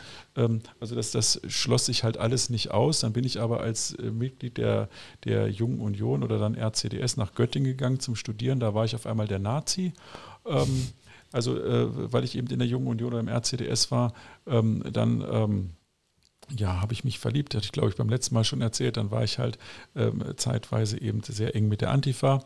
Ähm, also ich habe relativ viele politische Sachen gemacht, aber es war mir immer überall zu eng. Es war überall halt aus meiner Sicht zu engstirnig und immer nur, ähm, es gab immer nur eine Wahrheit und man hat nicht versucht ähm, zu verstehen, was andere tun. Also das war immer so mein, mein Problem, also nicht, nicht nachvollziehen zu können, was andere tun und warum andere das tun und gar nicht, äh, sondern einfach nur, man hat seine Meinung und diese Meinung ist die richtige und der andere ist der Feind und das muss man dem klar machen. Und äh, das, ähm, da hatte ich halt äh, so diese Hoffnung, dass man mit Widerstand 2020 wirklich was, was völlig Neues, ähm, natürlich wurde am Anfang immer gesagt, hm, der Begriff Widerstand 2020, der Name ist halt relativ schwierig und da ziehst du möglicherweise die falschen Leute an. Ich habe gesagt, nee, das ist in Ordnung. Also der Name ist ja geprägt worden von Victoria, Victoria Hamm und ich fand den Namen auch in Ordnung. Ähm, und ich fand aber vor allen Dingen die, die vier Säulen wichtig, die wir da hatten.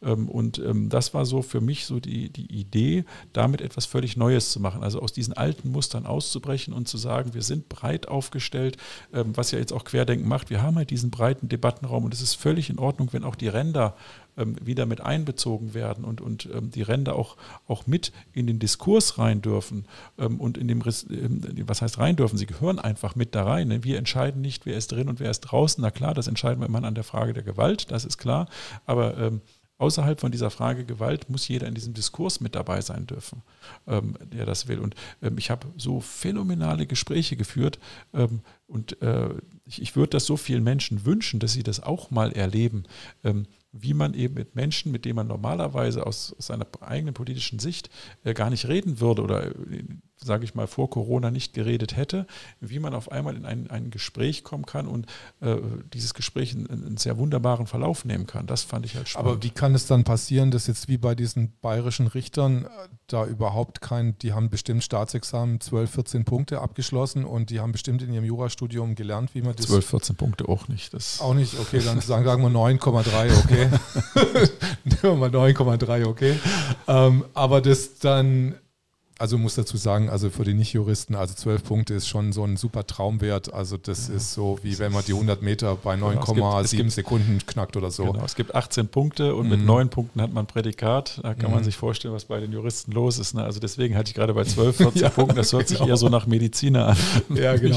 Nein, aber wie kann es sein, ähm, weil im Studium, zumindest wie ich es erlebt habe, äh, wird ja schon sehr viel Wert einfach auch auf Argumentation und Dialektik und, und äh, Abschätzen einfach gelegt. Wie kann das sein, dass das quasi jetzt einfach nur alles, also es macht mich auch ein bisschen wütend, dass es einfach so, äh, dass so die Angst einfach über, dass einfach die Angst überhand nimmt und die Vernunft einfach, äh, weil das ist ja Gegenaufklärung, was wir in so einer Gegenaufklärungszeit, die wir leben und, und äh, dass wir uns total von, von diesem Gefühlsgemansche irgendwie so ähm, gefangen nehmen lassen.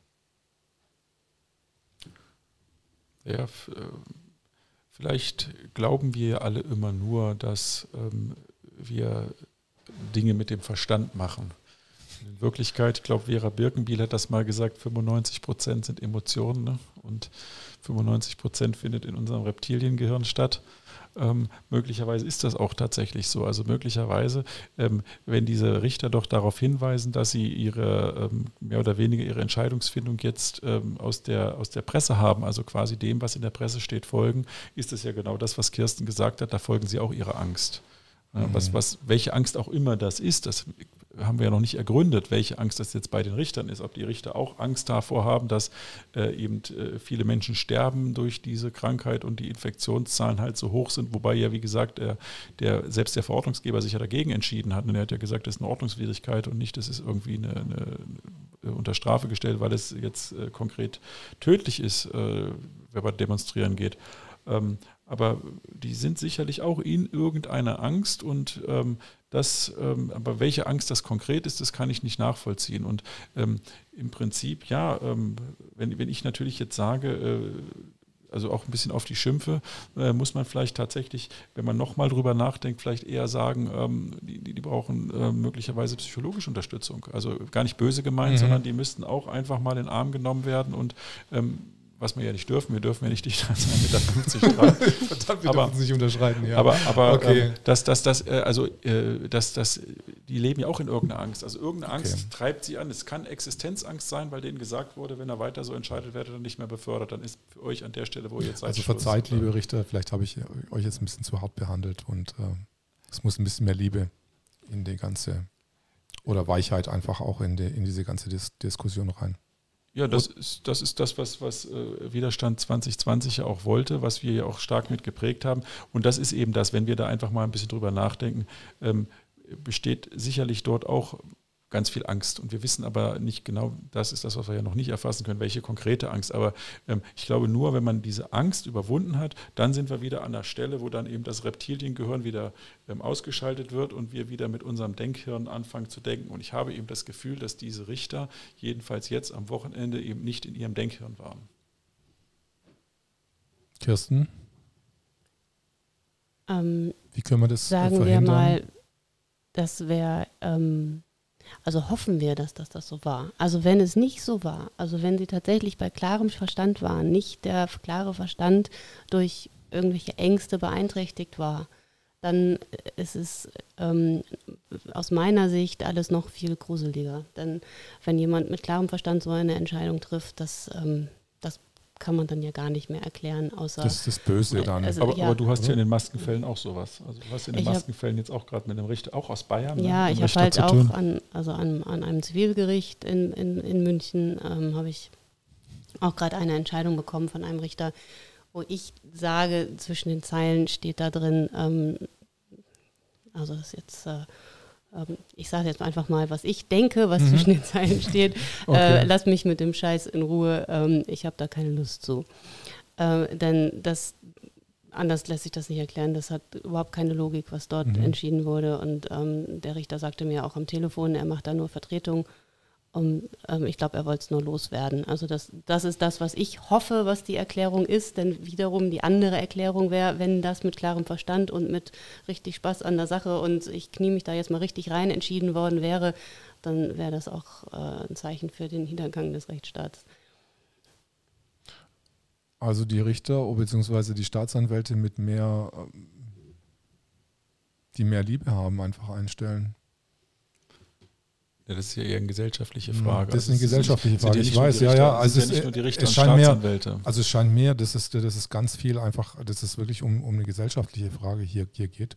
Und, und wir können uns da juristisch quasi irgendwann mal, stößt du dann irgendwann mal immer gegen eine Mauer, aber die Gesellschaft äh, ist, weiß nicht aus, aus welchem Grund die noch nicht bereit ist oder, oder es ist ein Prozess, der vollzogen werden muss, um, um da eine Änderung oder keine Änderung äh, hervorzubringen jetzt in der jetzigen Situation? Ja, es ist äh, also juristisch ähm, machen wir natürlich, was wir können, ähm, aber ähm, aktuell sind wir tatsächlich auf dem Stand, dass ähm, die Gerichte mehr oder weniger bestimmten Narrativ für sich haben und diesen Narrativ jetzt immer, immer wieder sich daran langhangeln. Ähm, da wird es erstmal schwer, da reinzubrechen. Das, das klappt manchmal. Also ähm, ich habe ja äh, vorher habe ich ja ähm, im Wesentlichen Kita-Plätze vermittelt und also Kita-Platzklagen gemacht und da hat es auch im Gesetz stand drin seit 2013, seit August 2013, dass man einen Rechtsanspruch auf einen Kita-Platz hat und es hat bis 2017, Juni 2017 gedauert, ähm, dass man den auch gerichtlich durchsetzen konnte. Also die Gerichte haben die krudesten auch da wieder Argumente herbeigezogen, um zu sagen, ähm, warum dieser Rechtsanspruch nicht durchgesetzt werden kann. Ich meine, da schreibt der Gesetzgeber einen Gesetzanspruch in ein Gesetz und die Richter setzen es nicht durch oder lassen es nicht zu, dass es durchgesetzt wird.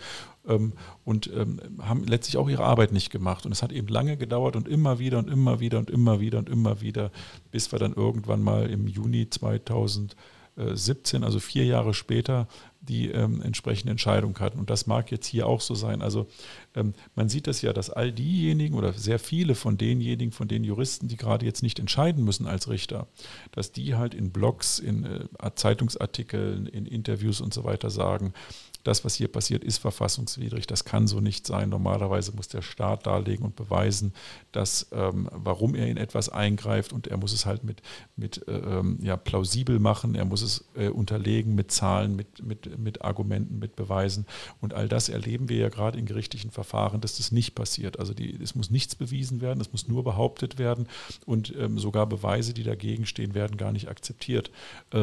Und ähm, das ist eben die, das, das, Spannungsverhältnis, in dem wir jetzt gerade leben. Ähm, und es wird ja nicht leichter werden, weil ähm, die Richter ja, wenn sie jetzt in den Hauptsacheverfahren diese Eilentscheidungen äh, wieder revidieren müssten, äh, müssen sie sich ja selbst hinterfragen. Wir wissen ja selber, wie schwer das ist, äh, sich selbst zu hinterfragen und eine Entscheidung, die man einmal getroffen hat, auf einmal wieder zu verändern.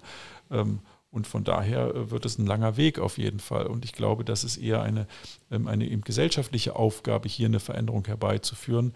Ähm, und ähm, der Weg, das ist das, was ich immer sage, kann eben immer nur ein liebevoller Weg sein. Also das sage ich auch immer bei den, bei den Demonstrationen und ich versuche das auch immer den Menschen klarzumachen. Es darf eben nicht ein, ein gewaltsamer Weg sein, sondern wir müssen viel, viel Verständnis aufbringen, was nicht immer leicht ist. Ich habe neulich ähm von einem Bekannten, der, den ich immer auf der Straße treffe und der eher kritisch war immer zu den ganzen Corona- ähm, beziehungsweise zu den Querdenkern. Und der hat dann neulich zu mir gesagt, hey, äh, der hat dann so gesagt, ja, ja, den kenne ich doch von Q711 und dann war er, das war eine sehr positive, einfache Aussage. Und dann habe ich gedacht, ja, Q711 hört sich ja auch irgendwie, irgendwie so cool an, irgendwie so ein netter Begriff, so sportlich. Und ähm, habe ich gedacht, das kann sich auch was in eine, in eine, in eine positive Richtung ent, entwickeln, die Begriffe, die einfach für Querdenken einfach ähm, gefunden werden oder von den Leuten, die jetzt, die jetzt ähm, verschiedene Medien auch kons konsumieren und jetzt nicht äh, unbedingt auf der Querdenkerlinie sind. Aber ich da, bin ich, da bin ich fest von überzeugt. Ja. Das entwickelt sich alles in eine positive Richtung. Also da ist Michael auch von überzeugt und das bin ich auch, ähm, weil wir so sind, wie wir sind, weil wir den Raum öffnen und weil wir mit Menschen reden und weil wir liebevolle Menschen sind und weil wir offen sind und weil wir transparent sind, ähm, kann da gar nichts schiefgehen. Ähm, das, da, da, da geht nichts schief. Wir, wir, sind ja so, wie wir sind und die können uns sonst wie bezeichnen und die können Dinge tun, ähm, also die ist immer so ein, so ein, Sammelbegriff, also viele Medien versuchen das ja ähm, und äh, versuchen uns in bestimmte Ecken zu bringen. Das können sie versuchen, es wird nicht funktionieren, weil wir da nicht drin sind. Das ist einfach der Punkt. Also du wirst die Wahrheit nicht aufhalten können. Und die Wahrheit ist, wir sind so, wie wir sind. Und ähm, so, wie wir sind, sind wir ein Teil der Mitte der Gesellschaft. Und wir sprechen die Mitte der Gesellschaft an. Das merken wir ja auch. Also die, mit denen wir zu tun haben, wir wissen ja, äh, wer das ist und welche Menschen da kommen und, und, und woher diese Menschen kommen ähm, und was für Ängste, Sorgen und Nöte sie haben. Und es ist verdammt nochmal die Mitte der Gesellschaft. Und ähm, du kannst die Mitte der Gesellschaft immer wieder beschimpfen mit irgendwas, ähm, es wird sie nicht treffen, weil sie es nicht sind. So, und ähm, das, deswegen bin ich da auch sehr zuversichtlich. Es wird länger dauern, als ich mir das ursprünglich mal vorgenommen hatte. Ich habe gedacht, dass das irgendwann mal so im, im ursprünglich habe ich mal gedacht, im April ist es vorbei, dann habe ich gedacht, im Mai ist es vorbei, dann habe ich gedacht, ich spätestens im Sommer ist es vorbei. Ähm, so ist es nicht. Äh, aber ähm, das, die, das Richtige wird sich durchsetzen. Und ähm, das Richtige ist nicht das, was sind nicht die Maßnahmen, die gerade passieren und ist nicht das, ähm, ist nicht das, das Unterdrücken von Menschen, ähm, sondern das Richtige ist, dass, dass Menschen sich selbstbestimmt, selbstbewusst frei entfalten können. Und ähm, damit es vielleicht ein bisschen schneller geht, ist es vielleicht wichtig, nochmal zu betonen, ähm, also ich habe das jetzt gerade am Wochenende wieder mitbekommen, da hat Ralf in Leipzig eine Rede gehalten und hinterher kamen ganz viele Menschen und ähm, die haben alle ganz erwartungsvolle Fragen gehabt an Ralf und ähm, was, was, denn, was denn Ralf jetzt macht, was Querdenken denn jetzt macht und was denn jetzt der nächste Schritt ist. Und ähm, der Schlüssel zum Ganzen ist, dass jeder versteht, dass er selber was machen kann. Äh, denn es geht ja ähm, niemandem hier, also vor allem Ralf nicht und vor allem Michael nicht darum und auch Bodo Schiffmann nicht. Es geht den Menschen nicht darum, dass sie jetzt irgendwelche Leitfiguren sind, die jetzt bis, äh, bis zum St. Nimmerleinstag hier vorgeben möchten oder müssen, ähm, was, was, was die Menschen machen sollen, sondern es geht, geht ja darum, um diese Eigenermächtigung. Es sollen ja die Menschen auf, ähm, ermuntert werden, selber für sich, das ist das, was ich vorhin meinte, als erstes herauszufinden, was möchte ich, was brauche ich selbst, was ist mein innerster Wunsch, was brauche ich, um glücklich zu sein und dann irgendetwas machen, was ihn in diese Richtung bringt. Und wenn es, wenn es, wenn, wenn es Menschen gibt, ähm, die, die einfach gut, äh, gut kochen können, dann sollen sie die Menschen an den Demos ähm, mit Catering versorgen. Oder wenn es Menschen gibt, die gut schreiben können, dann können sie sich anbieten, Pressetexte zu schreiben. Oder wenn es Menschen, die gut zeichnen können, dann können sie anbieten, Plakate zu malen oder, oder, ähm, oder, oder Lieder zu schreiben oder was auch immer. Also jeder hat irgendetwas, worin er gut ist. Und jeder kann dadurch ausdrücken, was er möchte und was für ihn wichtig ist, was sich in der Gesellschaft tun muss, damit sich die Gesellschaft zum Positiven wendet. Und das sind nicht irgendwie ein paar Leitfiguren. Dann, dann sind wir ja wieder, dann sind wir ja auch, was weiß ich, bei den Politikern, die dann vorgeben, was zu tun ist. Das wollen wir ja gerade nicht. Das ist ja ganz paradox. Also, was kannst du denn deinen äh, Musikerkollegen so als Hoffnung oder Mut jetzt in der Zeit mitgeben oder zu denen sagen? Also Musiker haben ja den, den großen Vorteil, dass sie, ähm, was ich eben schon gesagt habe, dass sie ihre Leidenschaft leben. Ähm, nicht nur privat, sondern eben auch, auch im Beruf. Und ähm, immer dann, wenn ich zu dem finde, was, was mich so richtig begeistert, was, was mich so richtig ausmacht, dass das, was, was dafür sorgt, dass die Zeit wie im Fluge verfliegt, wenn ich mich damit beschäftige. Da wird ja jeder irgendwie wissen, was das ist. Und Musiker wissen natürlich ganz genau, was das ist. Und das ist der große Vorteil von Künstlern. Die wissen das. Ähm, und die Beschäftigung damit führt dazu, dass die Angst weggeht. Und wenn die Angst weggeht, bin ich wieder ganz anders in der Lage, Entscheidungen zu treffen, Dinge zu kreieren, ähm, zu, zu, wissen, was ich will, was ich nicht will und andere Leute damit anzustecken. Und ähm, das, das finde ich, können gerade Musiker jetzt tun, können ähm, sich umgucken und sich überlegen, was, was ist es denn jetzt in der Gesellschaft, was, was ich gerade ganz furchtbar finde und das in ihre Kunst packen. Und das ja, führt dazu, dass sie selbst aus der Angst rauskommen. Das führt dazu, dass sie andere damit anstecken, dass sie ihren Kunst anderen Menschen präsentieren können. Und dann haben sie selber etwas gemacht, um ein, diese Gesellschaft ein Stück besser zu machen. Ich habe auch gedacht, dass es im Sommer vorbei ist. Deswegen habe ich ja meinen Comic Corona gegen den Rest der Welt nur bis zum Sommer geschrieben. Und jetzt habe ich die nochmal zehn Seiten angehangen. Und ich fand, äh, der, der Schluss ist es so ein salomonisches Ende, weil ich habe mich an ein altes äh, Hannah Arendt ähm, Video gehangen, das mit Gauss, oder wie heißt dieser Ham? Ja, ja, mit, mit Gauss ja, gemacht hat. Und ich habe mich sehr stark daran angelehnt. Und am Ende habe ich so das salomonische Ende gefunden, das das Corona, der Coronavirus dann doch Ski macht und quasi von der, von der Influenza befallen ist.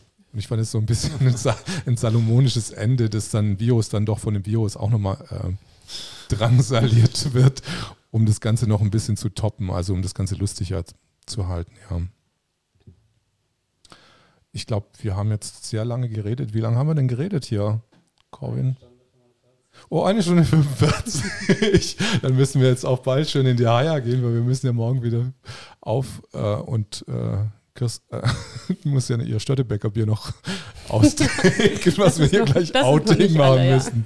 Okay, dann würde ich sagen, wir bedanken uns jetzt an die Zuschauer und äh, wünschen euch und Ralf danke. Kirsten, danke für das Interview. Die Talkshow meine ich. Und wir sehen uns dann. danke, dass ich hier sein konnte. Danke, genau.